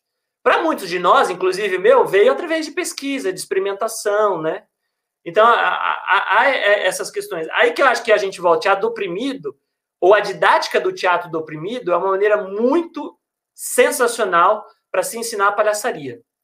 Não é que né, o, o, o, material do Boal é outro, só que o conceito de, de passar o material é sensacional. Então, assim, eu aplico basicamente na, na, ideia de escola de palhaço isso, cara. Como eu pego um conceito que eu sei, porque eu sou artista, estudei isso, aprofundei, e eu torno democrático, né? Como que eu vou. Ó, musculatura afetiva. O palhaço é um ser sublime. Essas palavras lindas que as pessoas falam, né? É, o, como é que eu explico isso para uma pessoa que quer ser palhaço para ir no hospital no final de semana, fazer o bem através da palestra? Como é que eu ensino musculatura afetiva? Como que eu ensino elan, potência? Como é que eu ensino isso? Essa é a grande perspectiva. Já que você ia comentar algo. É, eu ia comentar que, que nessa pesquisa que a gente também tem essa preocupação de não sair dos limites de cada uma das áreas, das técnicas, que já são muito ricas cada uma delas, né? Tem um histórico cada uma, Sim. então, de, de da gente enxergar bem a delimitação de cada uma dessas áreas e aí encontrar esses pontinhos aí que conversa, né? E a parte dos exercícios, que aquela questão do, dos exercícios do Baldo ver, enxergar, escutar e ouvir, né, tocar e ser tocado, essa coisa da, da, presença, como tu falou, a gente, né, chega assim, gente, vamos procurar ter presença e tal. o que, que, é isso, né?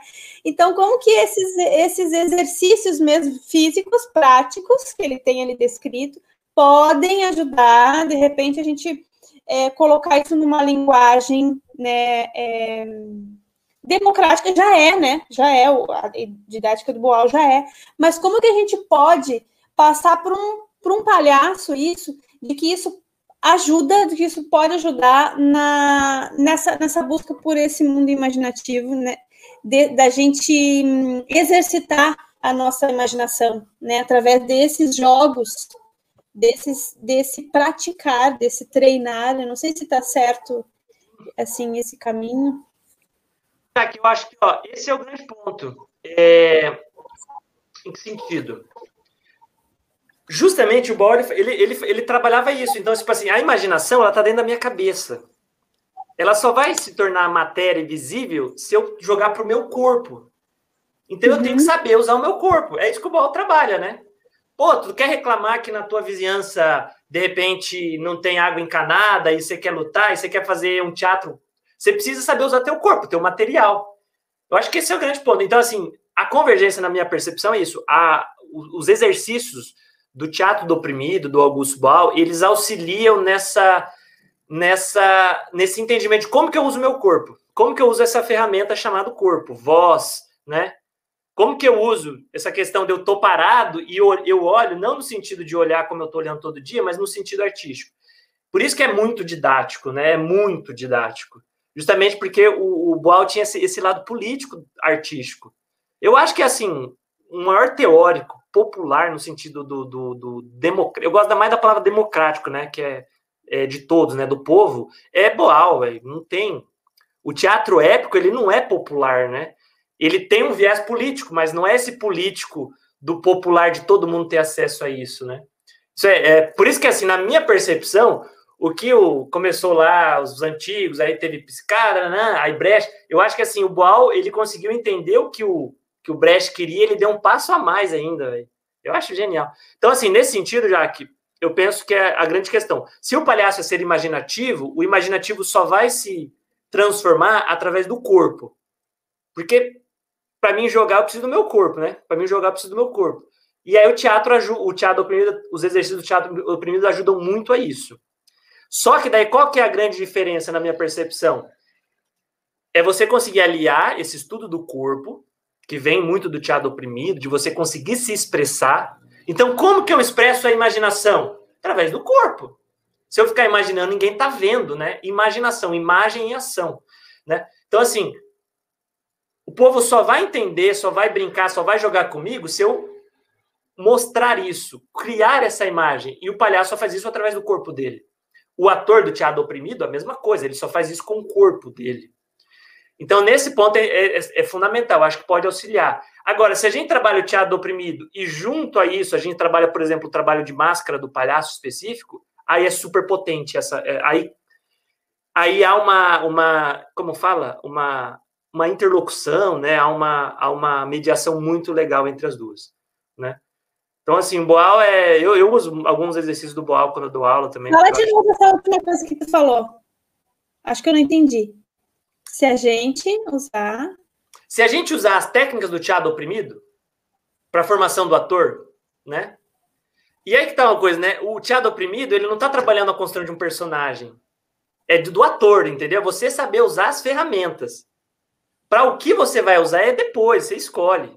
É, ele está te, ele tá te ensinando a usar a ferramenta, o corpo. Esse é o teatro oprimido. Para o que você vai usar, eu, gosto, o, o Boal usa muito essa coisa do querer, né?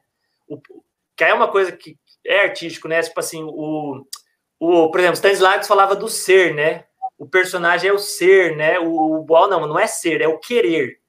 Por que que eu, o que que eu quero criando um personagem tipo um pirata? O que que eu quero com isso? Essa é a grande mudança, né? O Stanislavski falava do ser, o Boal fala do querer. Então, o que que eu quero criando um espetáculo onde eu crio um personagem que é um político? O que que eu quero com isso? O que que eu quero dizer com isso? Isso aqui é o final. O meio é assim, eu preciso saber usar essa ferramenta que é o corpo. Então, basicamente é isso. Teatro oprimido ajuda isso. Eu quero ser palhaço. O palhaço é um ser imaginativo. Então, eu tenho que saber usar o meu corpo para chegar nesse imaginativo. Então, o teatro do oprimido, ou as técnicas, elas vão também me auxiliar a usar esse instrumento. Uhum. Quando eu pego isso e alinho com as técnicas do palhaço, que são mais específicas, que não são do teatro, por exemplo, a máscara do palhaço imaginativa e etc., quando essas coisas se convergem, eu acho que aí fica super potencializado entende? Justamente por quê? Porque a gente ainda não tem uma didática fechada, né? a gente não tem ainda linhas de pesquisas é, claras para se tornar um tipo específico de ator. Né? Ou de palhaço, perdão, de palhaço. Né? Ator, a gente tem várias linhas hoje. Ah, eu quero ser um. quero pesquisar ator. Você pode, sei lá, ir pelo teatro pobre, estudar como é que o Grotowski pensava o ser, é, tem várias linhas, né? Tem, tem várias coisas. O Boal, por exemplo, né? Eu quero ser um tipo de ator do teatro oprimido. Aí você vai ter todo um caminho para trilhar. O palhaço, a gente não tem isso claro ainda. Existem ideias, mas não tem um, um percurso, assim, bem perfeitinho, sabe? A gente ainda está fazendo isso. Uhum. Até porque também, se a gente quisesse, é, nem tu deu exemplo ali, né, no meu bairro, no negócio do saneamento, eu quero protestar contra aquilo. Se eu quisesse protestar de uma outra forma, eu iria fazer um discurso, eu iria escrever uma carta, eu iria mandar um e-mail, eu iria falar, né? Mas se eu quero usar o teatro, a palhaçaria, o corpo que vai falar. É uma outra maneira de, de, de, de, de protestar, de ir contra uma opressão. No, no curso que o, que o Ara e a Deia ministram todos os anos, a sequência dos exercícios, quando a gente vai é, encenar uma cena de opressão é, real, vivida por um dos participantes e tal, o início é sempre sem a fala. é sempre mostrar com o corpo de que maneira aquilo aconteceu, é, e depois vai caminhando, vai indo para um, um, onde os diálogos vão entrando. Mas é bem isso que tu falando, de usar o, o corpo para falar sobre aquilo, né? É porque é justamente isso, né? Nós, enquanto adultos, nós somos seres racionais. Racional é linguagem, é falar, né? O teatro, ele trabalha o racional, mas aí ele trabalha o imaginativo também junto, óbvio, né? O que a gente faz no teatro é só imaginação, né? A gente olha uma coisa e já pensa de um outro modo, né? A gente imagina como poderia ser, né? A palavra do teatro é o como, né? Como eu pego aquilo e faço, né? Diferente. É, sem dúvida. Então há esse bridismo. Por isso que o teatro a gente vai explorar não só a voz, né? Por isso que assim, se a gente for voltar lá para os gregos, haviam o teatro, havia a retórica e a oratória. Eram artes, né? Eram artes que estavam muito próximas. A oratória era uma coisa. Eu podia falar através da oratória, da retórica ou através do teatro, né? Então, assim, eram artes muito comuns na época, só que cada um com a sua especificação. E eu acho que nesse sentido é que, que, que talvez a gente pode pensar os palhaços aqui. Eu só, eu fiz umas anotações aqui, deixa eu ver se eu só, só passei, acho que eu passei por todas que eu tinha pensado. É. é, eu tinha comentado uma coisa que eu acho que eu já comentei com vocês, mas eu acho bem interessante, que é assim, é justamente isso, a palhaçaria é uma coisa muito nova, no sentido de ser muito praticada, é muito novo, né? Então, é, esse tipo de, de ideia que nós temos de palhaço é uma coisa muito, muito nova. Ele é fruto de 200, 150 anos atrás. Teatro não, né? O teatro ele vem mudando, né? Mas, assim, é... o teatro ocidental, obviamente, né? Ele vem mudando, mas existem coisas que já estão lá desde os gregos e tal, né? Tem coisas que, assim, meio que não mudam, né? É, mas a palhaçaria não, esse tipo de palhaçaria que a gente está fazendo assim não é um negócio muito, não é muito antigo, sabe? Não é muito, a gente ainda está se descobrindo, né? Então tem, tem um pouco disso também. É. Só para você ter uma ideia, vou, vou, falar de outro palhaço também que é bem interessante. Eu falei do Popov, né? O Popov ele, ele era o palhaço do início ali da União Soviética e tudo mais. O fim da União Soviética produziu um outro palhaço sensacional, que era o Slava. Não sei se vocês já viram o Slava Poluin acho que já depois até pode passar para pessoal, era justamente o oposto do, do Oleg. O Oleg era o cara do proletariado, o cara do. O, o, o, o eslavo é o fim da União Soviética, que era aquele mundo que era muito fechado, um mundo muito racional, muito tecnicista, muito material, porque a União Soviética, a base é o materialismo. O, o, o povo estava cansado disso. Aí vem um palhaço que ele trabalha basicamente em cima da ideia do sonho, da imaginação, da fantasia. E é por isso que ele explode, vira os maiores palhaços do mundo, Slava Poluim. Porque ele veio resgatar um negócio que as pessoas não estavam vendo mais, né? É nesse sentido que a gente entende. Por que, que esse palhaço, de repente, se tornou um, sei lá, uma referência, né? Por que, que hoje não faz mais sentido, mas naquela época fazia? É pensar historicamente também esses elementos, né? Acho que isso é, isso é bem bacana. Eu, eu ia perguntar, né, esse aspecto revolucionário que às vezes o palhaço tem, né?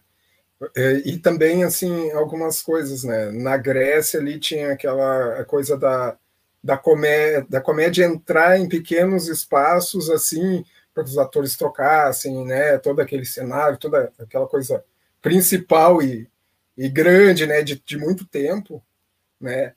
E, e, essa coisa da arte, né? Da tragédia ser mais para a burguesia, assim, e, e a comédia ali, né? Falou ali do, do palhaço tem um pouco das coisas da burguesia, mas também né, a comédia, assim, como, como lance de, de, de, de, de, de, de trabalhar né, com os pequenos dramas, ou sei lá, mostrar de um outro jeito, assim.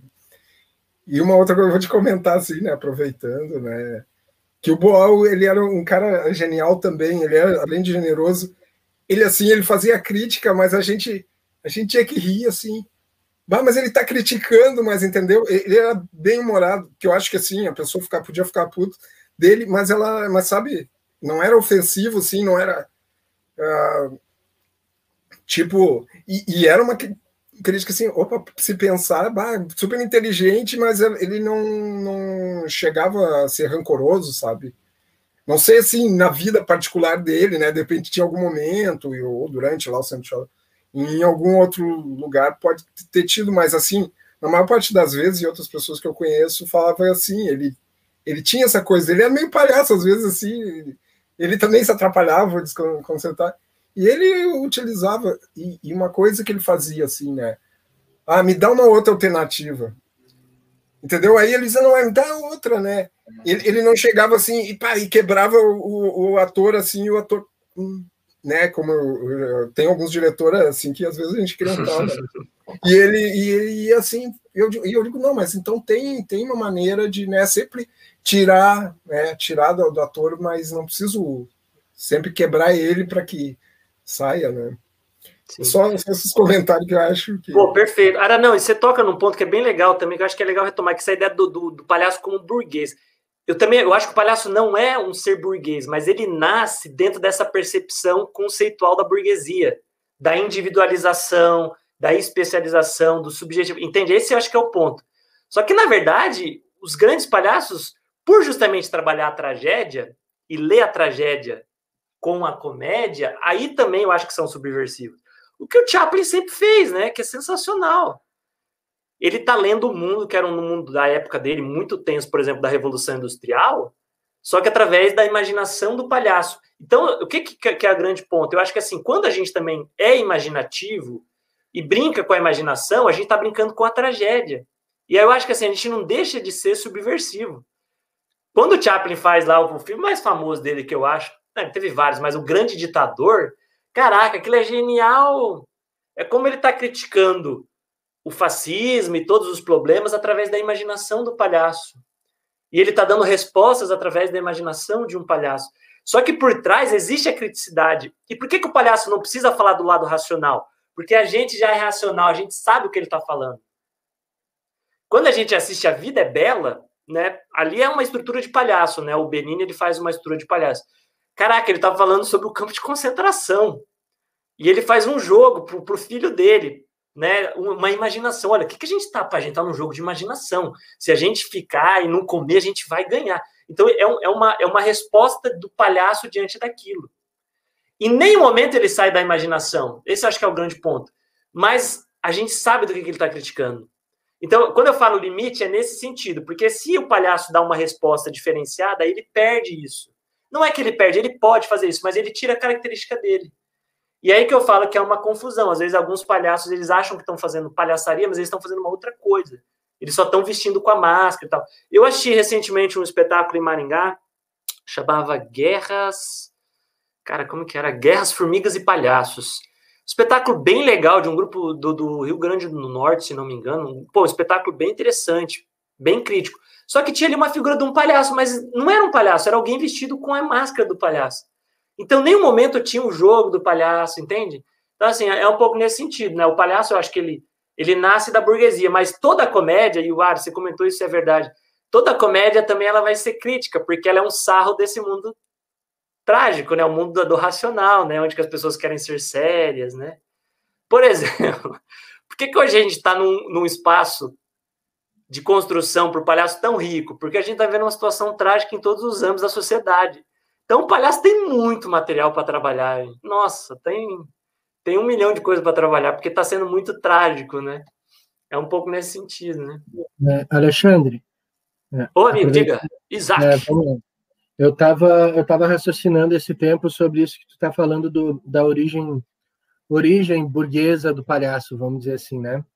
É, e o contraponto com relação à coletividade, né? A, a, a pretensa né, e, e, e, prática coletividade da, da prática do, do, do, teatro do oprimido. Né?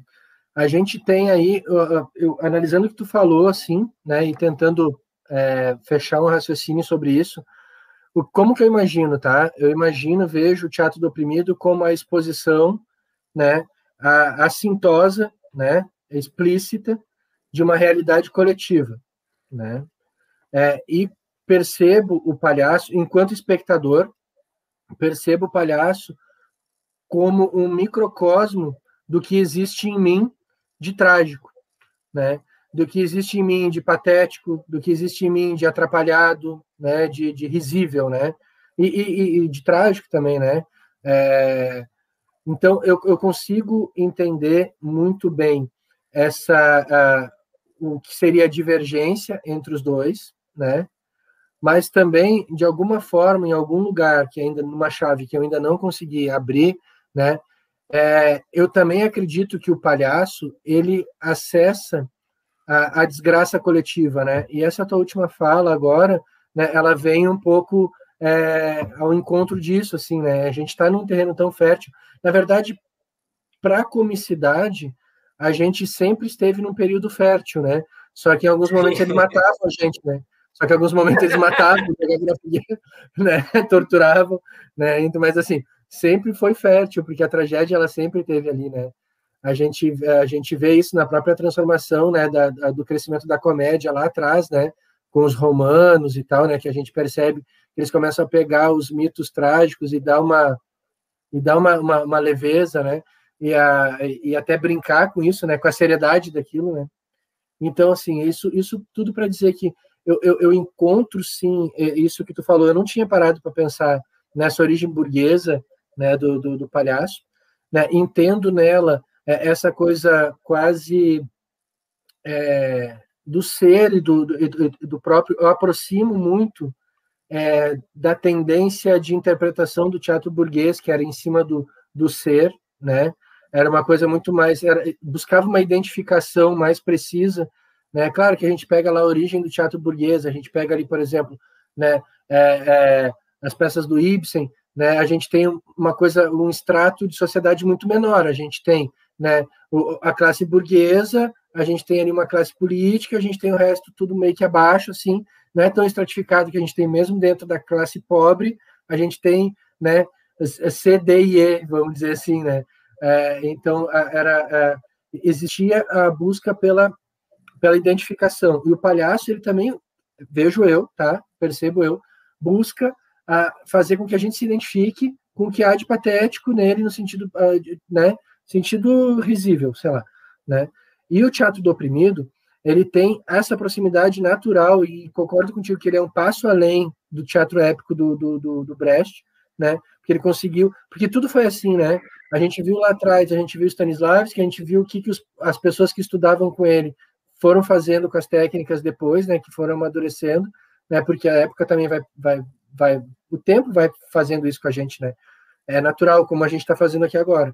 É, e eu percebo sim essa proximidade com o coletivo, né? Na, na, no teatro oprimido e o explícito e o, o palhaço, por mais que seja espalhafatoso o que ele faça, está muito ligado com o íntimo, né? Com o que ocorre às vezes no nosso íntimo do lar, assim. Eu dei um exemplo esse dia numa conversa da gente, né? É, é, é, é extremo pensar no cara que está segurando o armário aéreo que está caindo sobre a louça na pia, enquanto está cuidando o leite que está fervendo no fogão, né? Dificilmente isso vai acontecer na prática na tua vida, né? Mas em outros aspectos, né? Isso acontece do mesmo jeito, só que não lúdico, assim, ou, ou imaginário, como, como tu vinha colocando para gente, né? O Isaac, e que você fala é, é justamente isso. Por que, que eu falo assim? O palhaço ele surge na burguesia justamente por isso. Não foi só o palhaço, todas as artes se tornaram assim, inclusive o teatro. Por isso que aí surge a figura do ator. Antigamente não tinha figura, né? Aquela figura, vou estudar para ser um ator. Não, era tudo junto. A gente fazia teatro, era tudo, tudo. Né? Esse processo de especificação é um aburguesamento. Não estou falando que é certo e errado, a gente só está pensando historicamente, né? Então, assim, o drama é essa ilusão do, do, homem achar que ele é um ser livre e escolhe sem qualquer influência social histórica, né? Todas as artes passaram por isso, inclusive a arte do palhaço. O palhaço também se tornou uma figura aburguesada nesse sentido. Só que aí eu concordo plenamente com você. E aí que eu falo também, eu acho isso. O palhaço, ele, ele, a pessoa que para mim, palhaço é o seguinte: é quando eu, Alexandre Penha, vou para o mundo da imaginação, aí eu me torno um cavino castanho. Esse para mim é ser palhaço, né? Então eu não perco a minha idade, eu não perco a minha personalidade, eu não mudo as minhas características, eu não mudo nada. Eu só me adapto através da habilidade técnica para jogar esse jogo do palhaço. Só que daí eu carrego tudo isso, o tempo histórico, as coisas que estão acontecendo e etc. Então não é essa divisão. Isso eu acho que, que você falou daqui é fundamental, é pensar isso. Só que se a gente for pensar dentro da ideia do, correlacionando com o teatro do oprimido, o teatro do oprimido ele sempre vai tentar trabalhar um tema em coletividade, né? Ainda que seja mais restrito, mas é a ideia do, do, da, da, da, questão pública e não privada, né? O drama era privado, o, o, o, teatro do oprimido é totalmente público, né? Ainda que eu possa trabalhar coisas privadas, mas assim, é sempre o público, né? O coletivo, né? E aí que eu acho que é interessante, por exemplo, o que, que eu acho que talvez possa convergir muito? o conceito do Boal. Olha, essa arte ela precisa ser coletiva, essa arte precisa ser democrática. Isso que eu defendo como escola de palhaço. A arte do palhaço ela tem que ser coletiva. As pessoas têm que ter acesso a isso de fato, não romanceado, não com palavras bonitas que elas não vão entender e colocar na prática. Porque daí elas estão vivendo uma ilusão, assim, né? E dá dó, assim, porque vivem, muitas continuam vivendo, né? Do tipo, olha, e é difícil, né? Chegar a pessoa, o que você está fazendo não é palhaço, tal, né?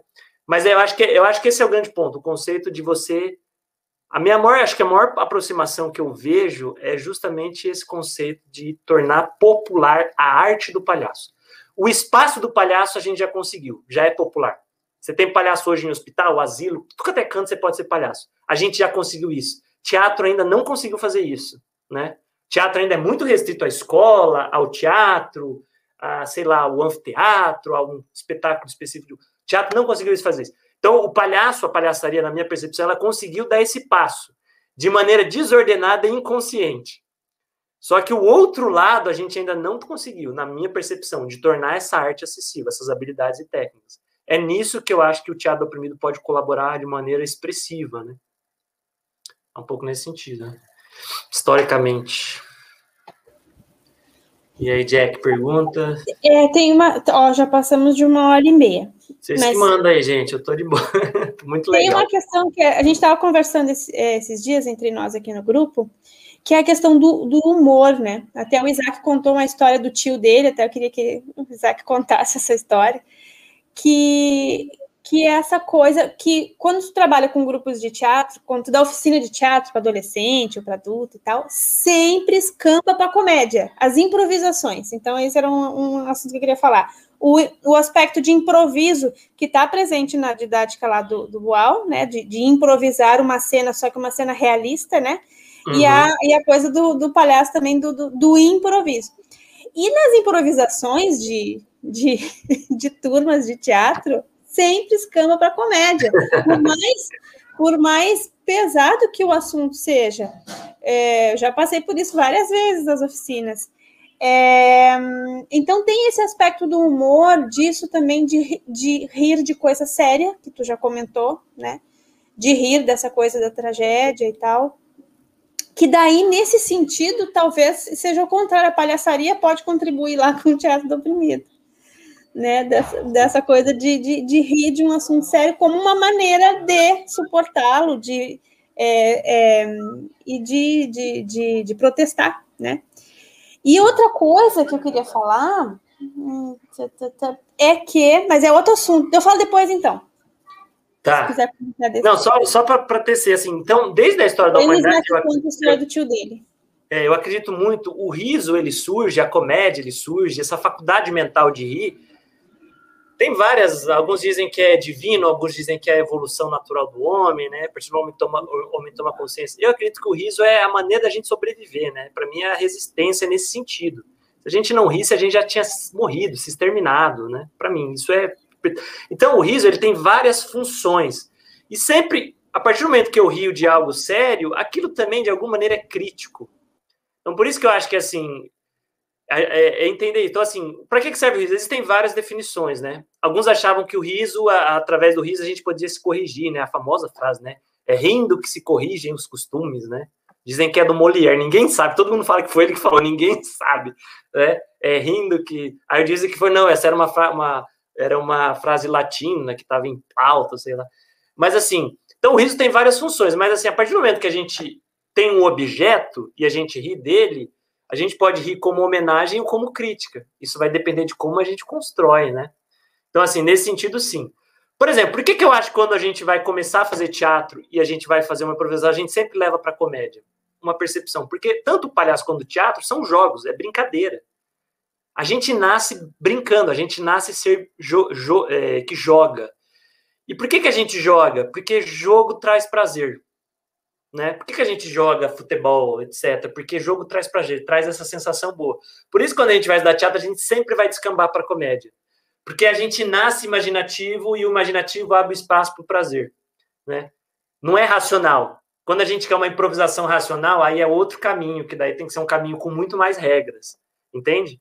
Então, por isso que, assim, é, didaticamente é um negócio sempre que a gente tem que pensar como que a gente vai chegar, trabalhar com adolescente e eles têm que entender que essa é uma cena séria. As regras têm que ser mais, mais rígidas nesse sentido e o jogo tem que ser nesse caminho. Se a gente deixar as regras mais frouxas, é a ideia, digamos, quase inconsciente ou quase primitiva de levar o jogo para o prazer, né? Mas, assim, só uns apontamentos, só umas, umas viagens aí. A gente nasce, eu sempre falo, né? A gente nasceu imaginativo, né? E, gente, e, eu acho que a gente morre imaginativo, né? Quando a gente fica velho, assim, não fiquei ainda, tô ficando, né? Mas quando tá muito mais velho, você volta a ser muito mais imaginativo, né? Infelizmente, a parte que a gente vai viver na vida é racional, né? Então. Tem, tem uma coisa que acontece bastante, né? É, é que às vezes as situações são bem dolorosas, né? Mas a gente ri da situação, não é que a gente está rindo da pessoa ali que está sofrendo aquela história ri porque é uma situação que a gente é, talvez não quisesse acreditar que isso existe. É bizarro, né?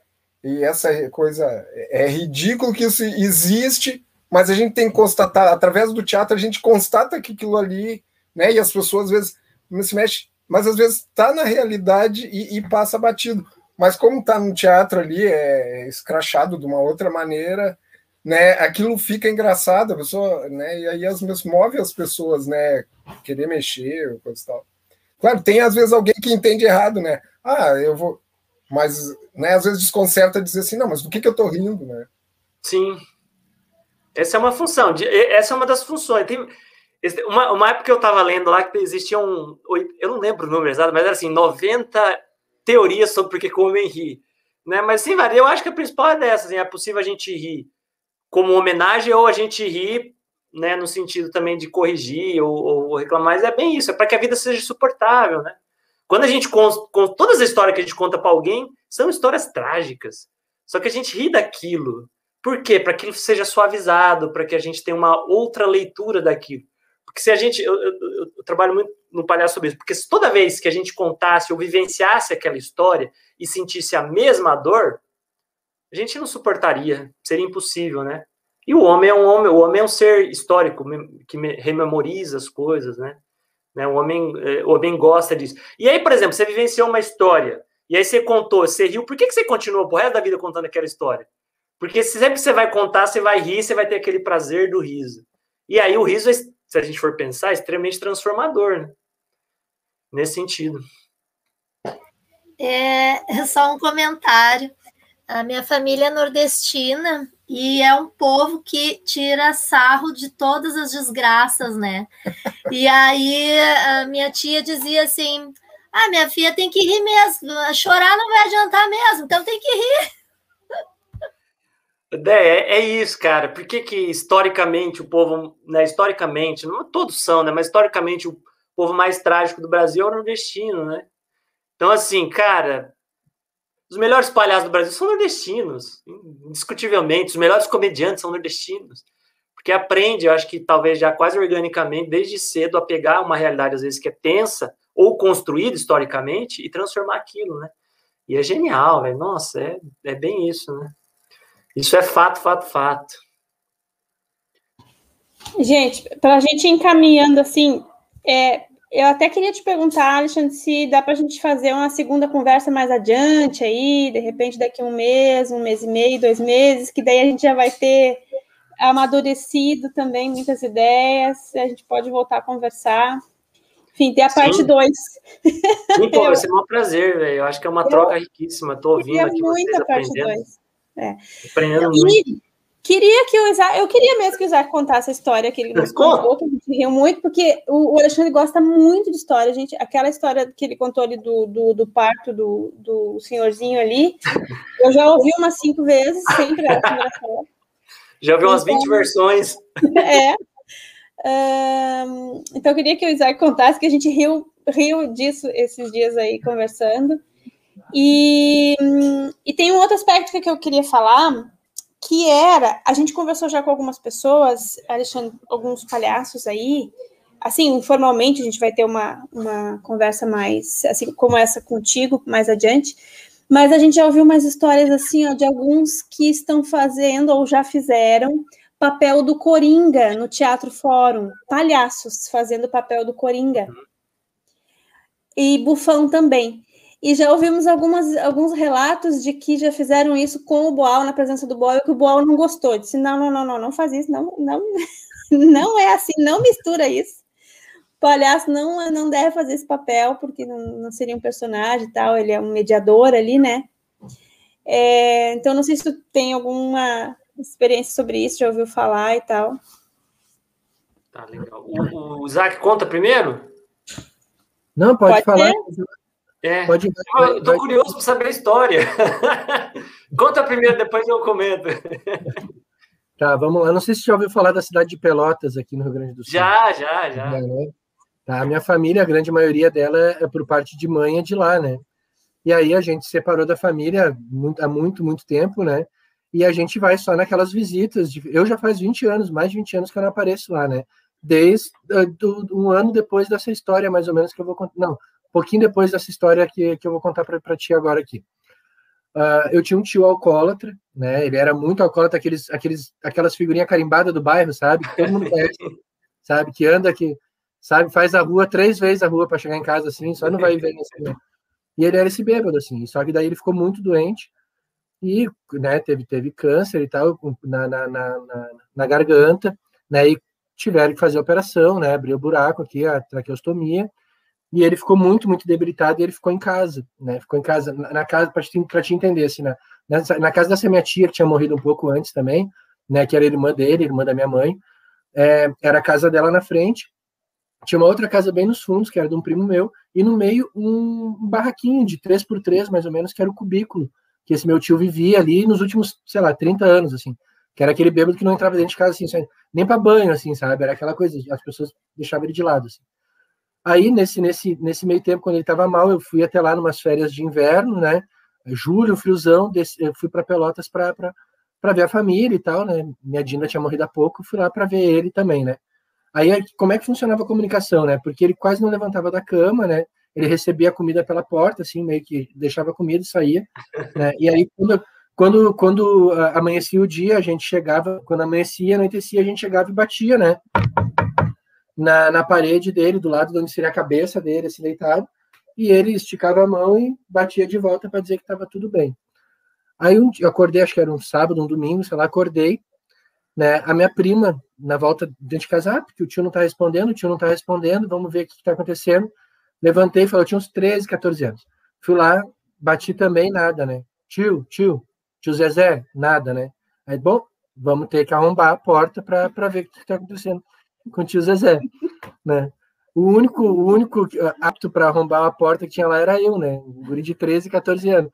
Né? Mas, mas era aqueles barraquinhos todo feito com as madeiras encaixadas assim, mal, assim, sabe? Até a porta era as madeiras assim, né? E, a, e não tinha maçaneta, assim, era uma corrente, né? Por dentro ele botava o cadeado, quando ele saía para rua, ele botava o cadeado lá de fora na corrente, ia beber, depois ele voltava, né? Ele era pedreiro, assim, até trabalhava, né? Aí, tá bom, o Isaac vai ter que arrombar, vai ter que arrombar preparei para arrombar, meti o pé na porta, arrombou. A porta, quando abriu, dá na cabeça do meu tio no chão. Ele, ele tava, ele tava morto já, né? Ele já estava morto, né? Tava morto, parecia um passarinho. Parecia um passarinho todo encolhido. Há controvérsias, se ele já estava ou não. É. Né, eu quero Mentira! Eu quero acreditar que ele estava. Né? Matou né? o tio! ele estava no genial, velho. Todo encolhidinho, assim. Todo encolhidinho, assim. Mano, né? sensacional, velho. Só que a porta bateu e parou. Ela fez assim. Deu aquela colada, assim, sabe? E travou. Daí eu disse, Nossa. gente, o tio, tá, o tio tá no chão. O tio tá no chão. Né? Daí já foi aquela loucura assim, ah, meu Deus, tá, tá morto, tá morto, né? E eu, não, gente, não tá morto, não sei o que. Aí já veio gente começou a ajudar, ajudaram, pegaram ele no lençol dele, viram que tava morto, né? Levaram para dentro da casa dessa minha prima, onde a gente estava dormindo, e botaram ele morto no sofá, né, esticadinho assim, morto, né, ali no meio da sala. O cara nunca entrava dentro de casa, né, né e tava lá morto em cima do sofá, né. Aí tá aquela tristeza que vai fazer, liga para a polícia, liga para ML, né, o cara morreu em casa, né. Aí eu saí e fiquei assim, sabe aquela tem a, a, o muro, o portãozinho de madeira, fiquei sentado em cima do muro ali pensando na vida, né, porra, o tio morreu, né. Bah, matei meu filho. É. Aí daqui a pouco vem um, um bêbado cambaleando assim. Sabe? Veio vindo, veio vindo daquele jeito, vem, não vem, sabe? Uhum. Da mesma tribo do meu tio, assim. Não vem, não vem, assim. E aí ele chegou no portão e ele me olhou. E a gente chamava meu tio de Zezé, mas o nome dele era Hugo, né? Aí me olhou e disse assim: O Hugo morreu. aí, como senhor? O Hugo, o Hugo morreu. Aí eu, ah, sim, é, meu tio Zezé faleceu, faleceu essa madrugada aí. Posso entrar para ver ele? Aí aquele constrangimento, aquela coisa, e deixei o velho entrar. O velho entrou, ele parou assim na porta, e entrava, não entrava, aquele balancinho assim, sabe? Aquele balancinho assim, dando achar o pulo. Aí ele entrou, olhou para a cara do meu tio assim, olhou para minha prima, para mim, para minha mãe, que era quem estava perto, e perguntou se, quem é que tinha moeda para botar no olho do meu tio para pagar, pagar o barqueiro, né? E aí, sabe, assim, cara, e, e, tudo isso assim, aí ele dizia que não podia ser a menor moeda, tinha que ser a maior moeda. E todo mundo pensando assim, tá, mas agora ele vai, vai pegar as moedas, o que vai fazer com as moedas, sabe? E, e foi isso, assim, sabe? É, eu, eu, sinceramente, nem lembro em que momento o bêbado foi fora, foi embora. Eu não sei se ele esperou a ML chegar, sabe? Eu, essa parte eu realmente não lembro da história. Mas é o que eu acho que a Jaque estava falando, né? Às vezes a gente vê uma história dessas e a gente se refugia na parte engraçada da história, né? E acaba perpetuando. Eu, assim, eu conto essa história, sei lá, acho que umas 10 vezes por ano. Sempre que eu lembro de alguma coisa assim, sabe? Eu lembro da história do, do, da, da paulada na cabeça do tio lá, sabe? Não, mas é justamente porque ela, ela já não, ela não tá mais na chave racional, né? A gente tá aqui não, imaginando. Foi. E, mano, sensacional, velho. Ah, não, peraí, ainda tinha, ainda tinha o ML. Ainda tinha ML. Porque essa conversa surgiu por causa da, minha, da, da, da, da, ex-mulher dele que eu não conhecia, que já tinha separado desde antes, desde antes de eu nascer. E ela era dessas pessoas que elas tiram a sobrancelha e desenham a sobrancelha. Sim. Só que eu acho que ligaram para ela e ela, no susto, ela desenhou errado a sobrancelha. e ela ficava na, e a gente parado na frente do IML, a gente parado na frente do IML esperando a liberação do corpo, e ela sempre com a cara assim, ó. e uma delas, e uma delas parecia um acento circunflexo, assim, sabe? Ficava igualzinho um acento circunflexo, assim, e a outra ficava assim, né? E ficava uma coisa meio. Né? E eu olhava para a cara dela e dizia assim, gente, alguém tem que avisar para essa mulher que ela fez isso, sabe? Mano, genial. Que não, louco, mas né? é bem isso, cara. É, isso é a vida, né? Não, quando a gente olha para trás, meu, se pensar racionalmente, essa história não acontece, mas acontece, né? Sensacional. Obrigado, velho. Genial. Ô, Jack, você tinha comentado um negócio, só, só me tira uma dúvida. Você falou do Coringa no sentido Coringa do teatro oprimido ou no Coringa do personagem? do aquele o papel de Teatro Fórum, já viu o Teatro Fórum? Sim, sim. É, é, você está falando da, da, não do, do, do, personagem Coringa, mas no sentido do, da estrutura isso. Coringa do Boal mesmo. Isso, isso, isso. isso. Tá, é, legal. Então tem alguns relatos aí de palhaços fazendo esse papel do Coringa. E de que o Boal teria dito né, teria não gostado e tal. Tem dois relatos que a gente já ouviu sobre isso. Cara, então, eu, eu acho que talvez era justamente. Eu tô supondo, né? Mas eu acho que é justamente por igual entender justamente isso. O palhaço é um ser Exato. imaginativo. É, eu acho que é. E o teatro é, fora, na perspectiva ali, é uma coisa racional, né? O Coringa. É, não sei se é o Coringa, porque teve o Coringa do Arena, que era uma outra coisa, e teve o Coringa, aquele cara que fazia a ponte, né? Então, assim, não, não, não caberia o palhaço fazer isso, e se, cabe, se, se coubesse, ele seria esse mundo da imaginação. Então, como que eu faço essa ponte de, de problematizar ou criar a partir da imaginação? Eu não sei se o público, justamente quando eu estou trabalhando um tema muito racional, como que o público lidaria com isso? Eu acho que gera, sim, um conflito e um perigo de cair justamente naquilo que você comentou anteriormente, de virar um jogo cômico e talvez, pô, teatro fórum, né? é o teatro na perspectiva do julgamento e tudo mais. Então, se cai para a perspectiva, a gente não, não tem.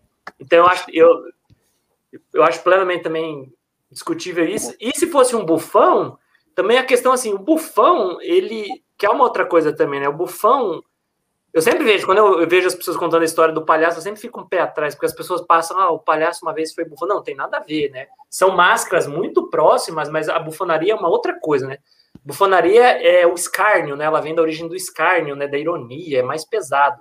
E a, e a, bufon, o, a bufonaria ela serve justamente para você, através de uma comédia escárnio, uma comédia pesada, né, nesse sentido, você justamente combater a opressão. Então, como que eu vou. Como que o, o Buffon ia fazer um, um, um, jogo com, com o público se a perspectiva dele é, é em tudo ser tirar sarro, escarnear, entendeu? Eu também acho que fica uma coisa assim muito discrepante, né? São duas linguagens artísticas que eu acho que não uhum. caberiam para essa perspectiva do, do Coringa, de fato. Uhum. Né? Eu, eu, eu acho nesse sentido, eu acho bem a gente vai conversar com um palhaço que faz isso. Ele é Coringa em Teatro é. Fórum até hoje, que é justamente lá da cidade do Isaac, de. Não, é, não é bem de Pelotas, Rio Grande, ali perto. E aí depois a gente te conta o que, que a gente É, não, é, vou estar tá, vou tá interessado, justamente para. É. Às vezes também é o que eu falo, às vezes tem uma outra perspectiva do que é ser palhaço e é diferente também. Pois é, né? claro. E talvez ele consiga fazer isso, né? Não sei, né? É, não. Mas é possível, né? Mas é muito louco, né? Só que teatro oprimido é uma coisa muito louca, né? É, uma, é, é que o Brasil é, é muito complicado, né? Mas a gente, eu, eu acho que o, que travou muito o Boal foi muito a ditadura militar, porque a gente rompeu um, um, um acúmulo histórico, né? E aí tem um detalhe também, né? A gente estava num país que ele falava mal do que, do que apoiava o governo, né? Então era muito reprimido a arte dele, né? Assim como também aconteceu com outros intelectuais, mas se o Boal tivesse em outro país, meu Deus do céu, né? Não é um espírito vira-lata, pelo contrário, né? Mas é, o Boal seria, puxa, ele é estudado no mundo inteiro, né? Que a foi, gente não né? É, é, a gente, a gente não tem essa dimensão, mas ele é estudado no mundo inteiro. Ah, uhum. o ano passado eu estava vendo um documentário sobre a, a uma aproximação entre ex-soldados israelenses e militantes da militantes militares da Palestina. Eles estavam fazendo vários protestos pacifistas e aí eu quero perguntar, como é que vocês fazem essas coisas? Fala, ah, a gente usa teatro do oprimido, Augusto Boal. Olha Israel, velho. Que negócio genial, velho. Olha só. Documentário de, sei lá, três anos atrás, quatro anos atrás. Genial. Teve uma, uma situação assim, um amigo meu chegou e disse assim, ah, uh, me deram né, pêsames, ou assim, uma coisa porque morreu o Boal, né? mas a grande parte da, da população brasileira não conhece, né? E isso foi uma pessoa lá de fora, né? Que chegou e assim, ah, então que, que, que eles já ouviram falar, né? Como alguém do Brasil que trabalha com teatro, mas assim, no mundo todo, e aqui não, não tem esse reconhecimento, né? Talvez por causa da política, realmente. Né? É, tem, é, tem um lado político, né? Oi, Isaac, você ia comentar, amigo? A gente tem essa tendência também a dar uma renegada que é daqui, né? E também essa. É, a época dele ainda era uma época que ainda estava reverberando muito o lance do, do, do, do, teatrão, da peça bem feita, né? Da, da ele estava rompendo toda uma escola clássica ali também, um jeito de pensar, que, que não era novidade aqui também, tudo que ele fez é, inter, né? É, é tudo uma construção histórica, mas sempre uma construção histórica muito renegada, né? Dos grandes palcos, da, da, da, da, da atenção do, do grande público, né? Isso sempre foi marginal no sentido, né? uh, cru da palavra, assim, né? Né? Sempre foi muito pela margem, né? Não, sem dúvida. E tem uma outra questão, a gente tá indo para outros lugares, mas é legal esse caminho, mas assim, tem um, uma percepção minha, é que também as próprias pessoas envolvidas na academia, estou falando por ter vivido ali também, conhecer uns amigos, muitas pessoas se dizem politizadas nesse sentido, elas não, não estudam justamente as pessoas que fazem um teatro político. Então, por exemplo, né, eu, eu, eu, fui na academia e as pessoas que mais se diziam pessoas politizadas e etc. eram pessoas que trabalhavam com performance. Pô, mas peraí, velho. Performance tem seu espaço, mas assim, politicamente, coletividade é muito complicado. Eu lembro que assim, eu falei com eu tive uma professora, uma vez eu falei assim, ela era, ela vinha da performance, nada contra a performance, ela tem seu espaço, mas ela se dizia totalmente esquerdista, né? Revolução, blá blá blá, e fazia performance. E eu falei assim, professora, mas poderia me explicar qual que é o, o discurso político da performance? Ela falou, como assim político? É o que a gente faz. Eu falei, mano, peraí, velho. É o mais subjetivo, é o mais individualizado, é o mais, né? É a vida pessoal e não a pública, é a vida individual não coletiva. Como é? Então, assim, dentro da academia também, as pessoas ela, é, é, ainda, eu acho que assim, eu acho que talvez o Arato e a, e a Deck são, acho que um pouquinho mais velhos que a gente, né? Mas eles podem, eles podem ter vivenciado justamente isso. O discurso político, ele cada vez é mais superficial, né? Até das pessoas que fazem isso, né? É cada vez mais superficial. E, e aí, por isso que não vai estudar um boal. Eu lembro, eu tinha uma, essa mesma professora, um dia ela, a gente foi estudar dramaturgia, ela falou: ah, gente, a gente não vai ler é, a Natal Rosenfeld, esses caras, assim, galera que, né? Ah, uhum. Como assim você não vai ler esse cara, velho? Esse cara é um monstro, velho. Tipo assim, ela falou de uma maneira que, tipo assim, esse cara tá superado. Como superado, uhum. né? Então há uma, há uma superficialização também que vai na sociedade e que reverbera na academia, né?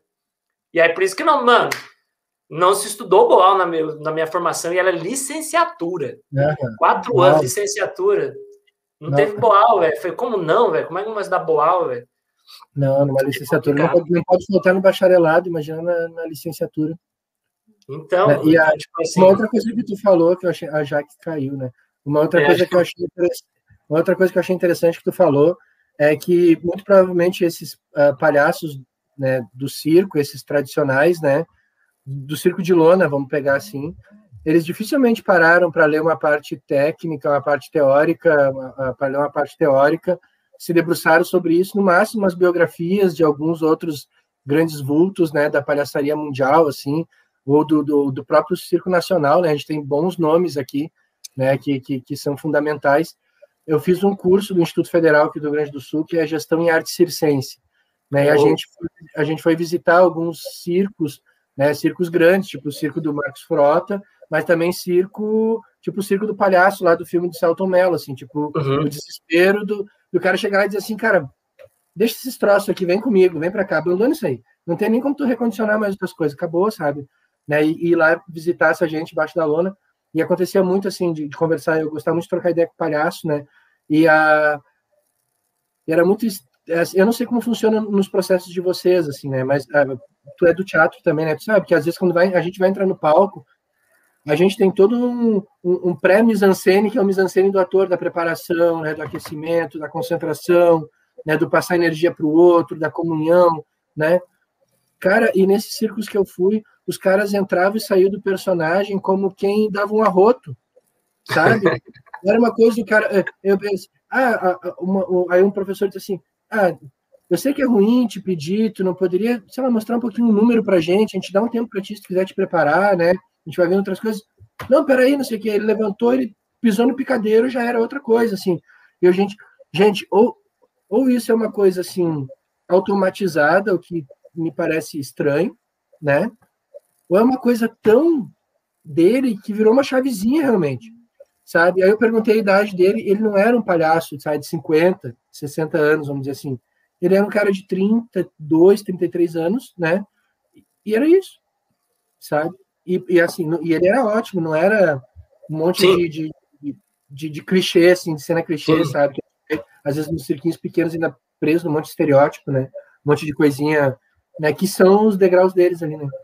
É muito louco, cara. Oi, Zaca, mas isso é uma coisa, velho, que eu, eu acho que assim, é, é, o que eu observo, né? Por exemplo, vamos supor que ele não nasceu no circo, ele entrou no circo com 16 anos e foi ser palhaço, né? Ah, já que voltou. Jack Sparrow, você está aí. Caí, mas voltei. É. Então, assim, é, o que, que acontece? Por exemplo, a gente é do teatro. Ah, a gente apresenta, sei lá, vamos, vamos supor assim, três vezes por semana, que não é, eu dou uma vez por semana. Então, durante o ano, a gente apresenta, sei lá, 40, 50 vezes. Esse cara, durante a semana, ele faz 10 espetáculos no mínimo. Uhum. Então, essa mudar a chave, eu acho que vem como uma, uma coisa que se torna orgânica, entendeu? Então, durante um ano, o cara apresenta 400 vezes. Em um ano. Imagina. Durante 10 anos, mano, esse cara tem um negócio tão orgânico já. Eu tô pensando nesses caras aí que uhum. você falou, que, são caras excelentes. E você, você fala, você teve algum estudo teórico? Não. Esse cara, de fato, ele aprende justamente, por isso que eu falo, né, a linha, a linha tradicional de aprendizado do palhaço do circo é diferente da nossa, né? Uhum. E qual que é melhor ou pior? Não tem. No Brasil tinha muito essa briga a partir dos anos 80. Eu sou palhaço de circo, eu sou Cláudio Teatro. Era uma bobeira. Porque, na verdade, eram linhas diferentes de, se aprendizar, de aprender aquilo. Um era muito mais pelo caminho da pesquisa e o outro era mais pela organicidade, orgânico. Aí, a partir dos anos, há uns 10, 15 anos atrás, eles começaram a cada um entender que, olha, a gente pode se né? Igual a gente tá pensando boa o palhaço, a gente pode se unir, cara. Eu posso ensinar coisas para vocês, vocês para mim.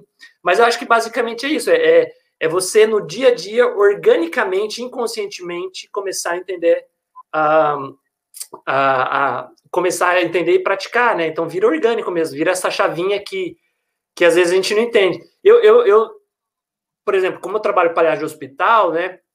Cara, então pelo menos na semana eu vou estar três vezes, eu trabalho com alguns projetos, três vezes na semana eu vou estar me vestindo de palhaço, entrando no hospital, a cada quarto uma história nova. Então, assim, é bem isso. Ah, precisa de uma preparação igual que a gente tem no teatro? Cara, é diferente, na, na minha percepção, né, aqui, né? Por quê? Mano, porque ali, cara, se colocou o negócio, é bem isso, mesmo, mudou uma chave, né? Teatro já não é assim, tanto, justamente porque às vezes a gente fica lá quatro dias sem estar no, entrar no palco, aí precisa afinar o violão, precisa aquecer. Né? É um pouco nesse sentido. O valor da experiência. E aí, Jack? E aí, é perdi a última pergunta aí. Não, a gente estava comentando, o Zé comentando das pesquisas de circo, como que alguns palhaços, às vezes, assim, de circo, é diferente, né, o caminho, que às vezes uhum. eles chegam, já muda a chave, já vai e mostra, e, uhum. né? É. Questão da, da, da, das técnicas e da vivência, é isso que tu falou, né? É. Faz mil vezes o negócio ali, já tá... É, já tá, já tá porque justamente esse conceito da imaginação já está impregnado no inconsciente, né? O, o palhaço uhum. entra no circo como uma paródia, né? Uma paródia do outro artista grande. Então é, é como eu imagino, eu que não tenho habilidade fazendo uns números. Então a imaginação sim, já está não é racional, né? E isso, aí vem, é. vem todas as, as, os grandes números circenses, né? Eles são isso, né? São sim. imaginações de alguma coisa que aconteceu. É. Gente, então já chegamos nas duas horas ali, batemos as duas horas. E vamos indo aí da boa noite, todo mundo com fome, e no banheiro, fome. É. E quero agradecer demais e queria conversar mais ainda. E, e se o Xande puder, a gente chama de novo ele para a gente conversar mais sobre isso. A gente está iniciando essa pesquisa aí, a gente vai conversar com outras pessoas, a gente vai é, virar outras chavezinhas aí, né, Isaac, como tu falou, desses uhum. entendimentos, né? E é muito bom sempre conversar contigo, compadre Xande Penha. Pouco mais. muito bom. Te agradecer demais. Deixar o pessoal falar um pouquinho aí também para a gente dar tchau e se despedir. Não, foi muito legal a conversa, magnífico, né? Todo desenrolar, né?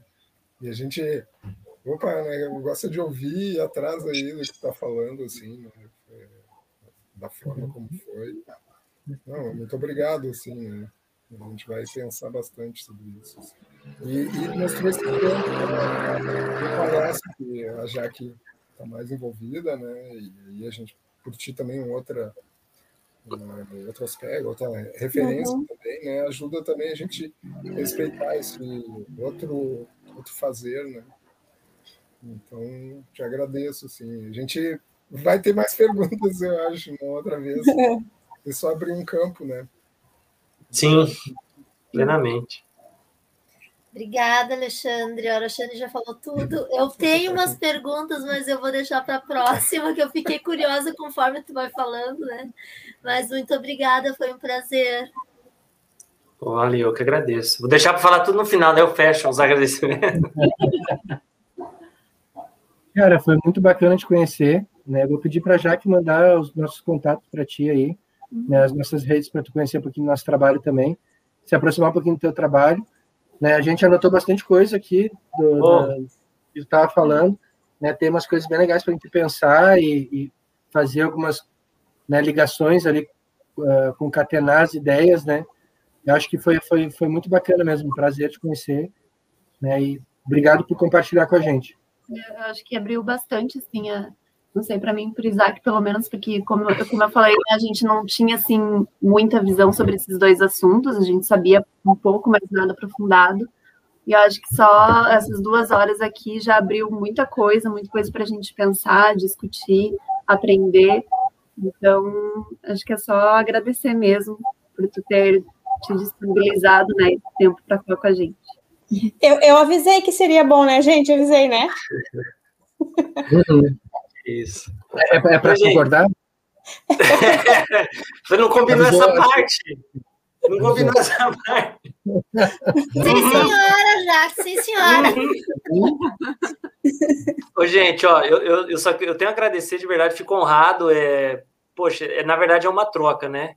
A gente divide para aprender, porque isso que a gente comenta, conta história, e aí a gente está crescendo junto, né? É, então, muito, eu fico honrado. Obrigado a Jaque também por lembrar disso. A gente faz parceria em várias coisas aí, então, pô, uhum. isso é, é muito bom. Eu adoro fazer isso. Eu acho que a gente cresce mutuamente. Então, muito obrigado. Por exemplo, igual, né, pô, tô aqui com pessoas que tiveram junto com o Boal, né, pô, tiveram em primeira pessoa, né, foram, tiveram como discípulos do, do mestre, né, e falar do mestre é muito responsabilidade quando a gente está diante é, de pessoas que tiveram em primeira pessoa. Então, assim, mas muito obrigado, né, Isaac, Aline, a Ara, Deia, Jaque aí pela, pela, pela troca e contem comigo. Eu, eu depois eu quero, eu, tô, eu, eu fiquei muito interessado porque eu estou muito curioso para o resultado, porque acho que vai ser uma coisa muito, muito legal, né? Uhum. Talvez isso aí se torne uma pedagogia para palhaços e vai acrescentar muito. Justamente eu acho que não é no nosso objetivo comum, de que é democratizar essas artes, essas habilidades uhum. para todo mundo. Para não ter essa diferença, eu sou o ator, eu sou o palhaço, isso que a gente luta, né? Eu, particularmente na, no meio da palhaçaria, principalmente aqui é dedicado em projetos de hospitais e outros espaços, a gente infelizmente vê muito isso, né? Se não há uma opressão, e o Boal fala muito sobre, se não há uma opressão no sentido financeiro mesmo, ou, ou o status do eu sou profissional, há às vezes uma opressão da linguagem, como eu passo isso, inconscientemente das pessoas, né? De, de falar coisas bonitas para inconscientemente dizer que eu sei e o outro não sabe, né? Para gerar também esse afastamento. E o nosso trabalho é justamente para romper com isso, né? Para que seja de fato democrático, público, e as pessoas possam ter as mesmas experiências artísticas, né? Porque acho que o que, que faz a gente estar aqui hoje? É as experiências artísticas que são únicas na vida, né? Que são sensacionais, né? Então é, é isso. Obrigado mesmo, de coração. Isso. Espero aí pelo convite da segunda conversa. Tá. Jaque, Jaque, antes de, encerrar, antes de encerrar, deixa eu só fazer mais uma observação. Quando tu falou que a gente ia divulgar alguns trechinhos, né? eu pensei assim, bom, vou cuidar aqui, vou na hora que uns trechinhos interessantes, eu vou colocar embaixo, escrito assim, né? Né? Porque a gente vai divulgar esses trechinhos interessantes, né? Só que o Alexandre falou tanta coisa interessante, tem tantos trechinhos que mereciam ser colocados. Né? Eu não conseguia tirar isso aqui da tela, porque eu pensava, não, isso aqui eu vou usar. Isso aqui eu vou usar. Não, esse aqui eu acho que eu vou usar. Eu, porque antes de tu entrar, Alexandre, eu combinei com elas assim: ah, eu não vou ficar enchendo de coisa na tela, tá, gente? Esse vídeo é meio que pra gente, pra gente ter. Não vou ficar metendo ali edital, não sei o que, só uns trechos que eu acho interessante, né? Só que ficou tão bom, sabe? Ficou tão bom que esse conteúdo ele, ele vai ter que ser bem melhor aproveitado, assim, sabe? Que merece. Obrigado, obrigado pela gentileza, vixe. Tamo junto, viu? Tamo aprendendo junto, tá? É isso, de coração. E vocês são Grêmio e Inter, né? Eu vi que não há briga aí, né? Gostei disso, né? De depende do dia da semana. no Rio Grande do Sul, eu torço para o Brasil de Pelotas, para não ter briga com ninguém. Eu gosto do Brasil de Pelotas. Para não ter perigo, né, de, de, de se dispor com alguém. Não Menos com ninguém, não ganha nada. O, o, o, meu tio da porta na cabeça era Brasil de Pelotas. Agora, Aí, quando tu vê o jogo do Brasil de Pelotas, tu vai lembrar dele. Zé, o, tio, Zé. o tio que ele ajudou a matar, tu entendeu, Como né? É? Como é matar uma pessoa? É a segunda, é a segunda parte do filme Meu Tio Matou um Cara. É, é cara matou meu tio e esse cara sou eu. Cara, mas, ó, de verdade, só, a gente já tá viajando, mas quando você foi contando a história, eu falei, mano, isso dá um curta-metragem, velho. É, é, muito sensacional, velho. É um curta-metragem, velho.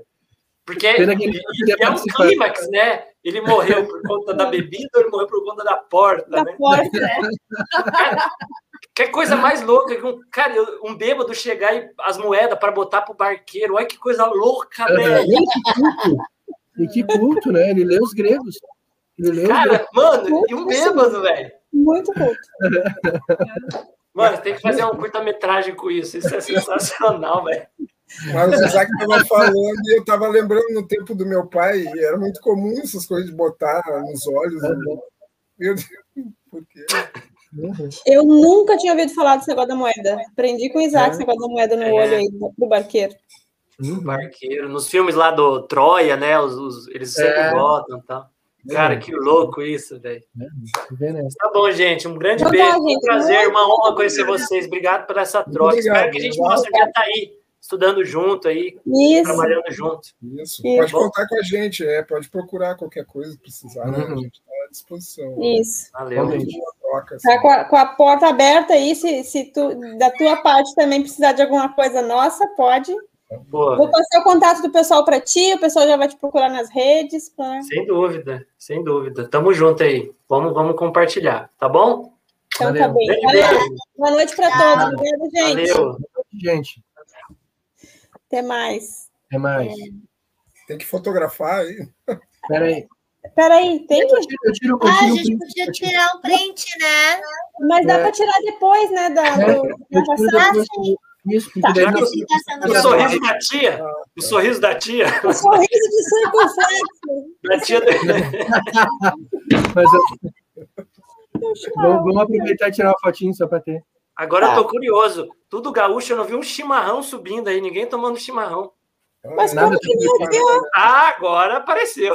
Ele só não apareceu na tela, mas estava aqui. Já, mistério. Fotinho. Ó, O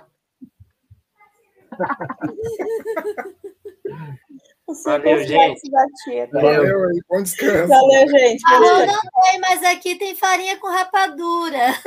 ó, E aí? pronto, fechou. E cajuína, meu nome de palhaço é cajuína, cajuína, cajuína, Cajuína, maravilha. cajuína. Delícia. Beijo, gente. Beijo. Beijo. Tchau, beijo, obrigada. Valeu. Abraço. Como é que eu saio daqui?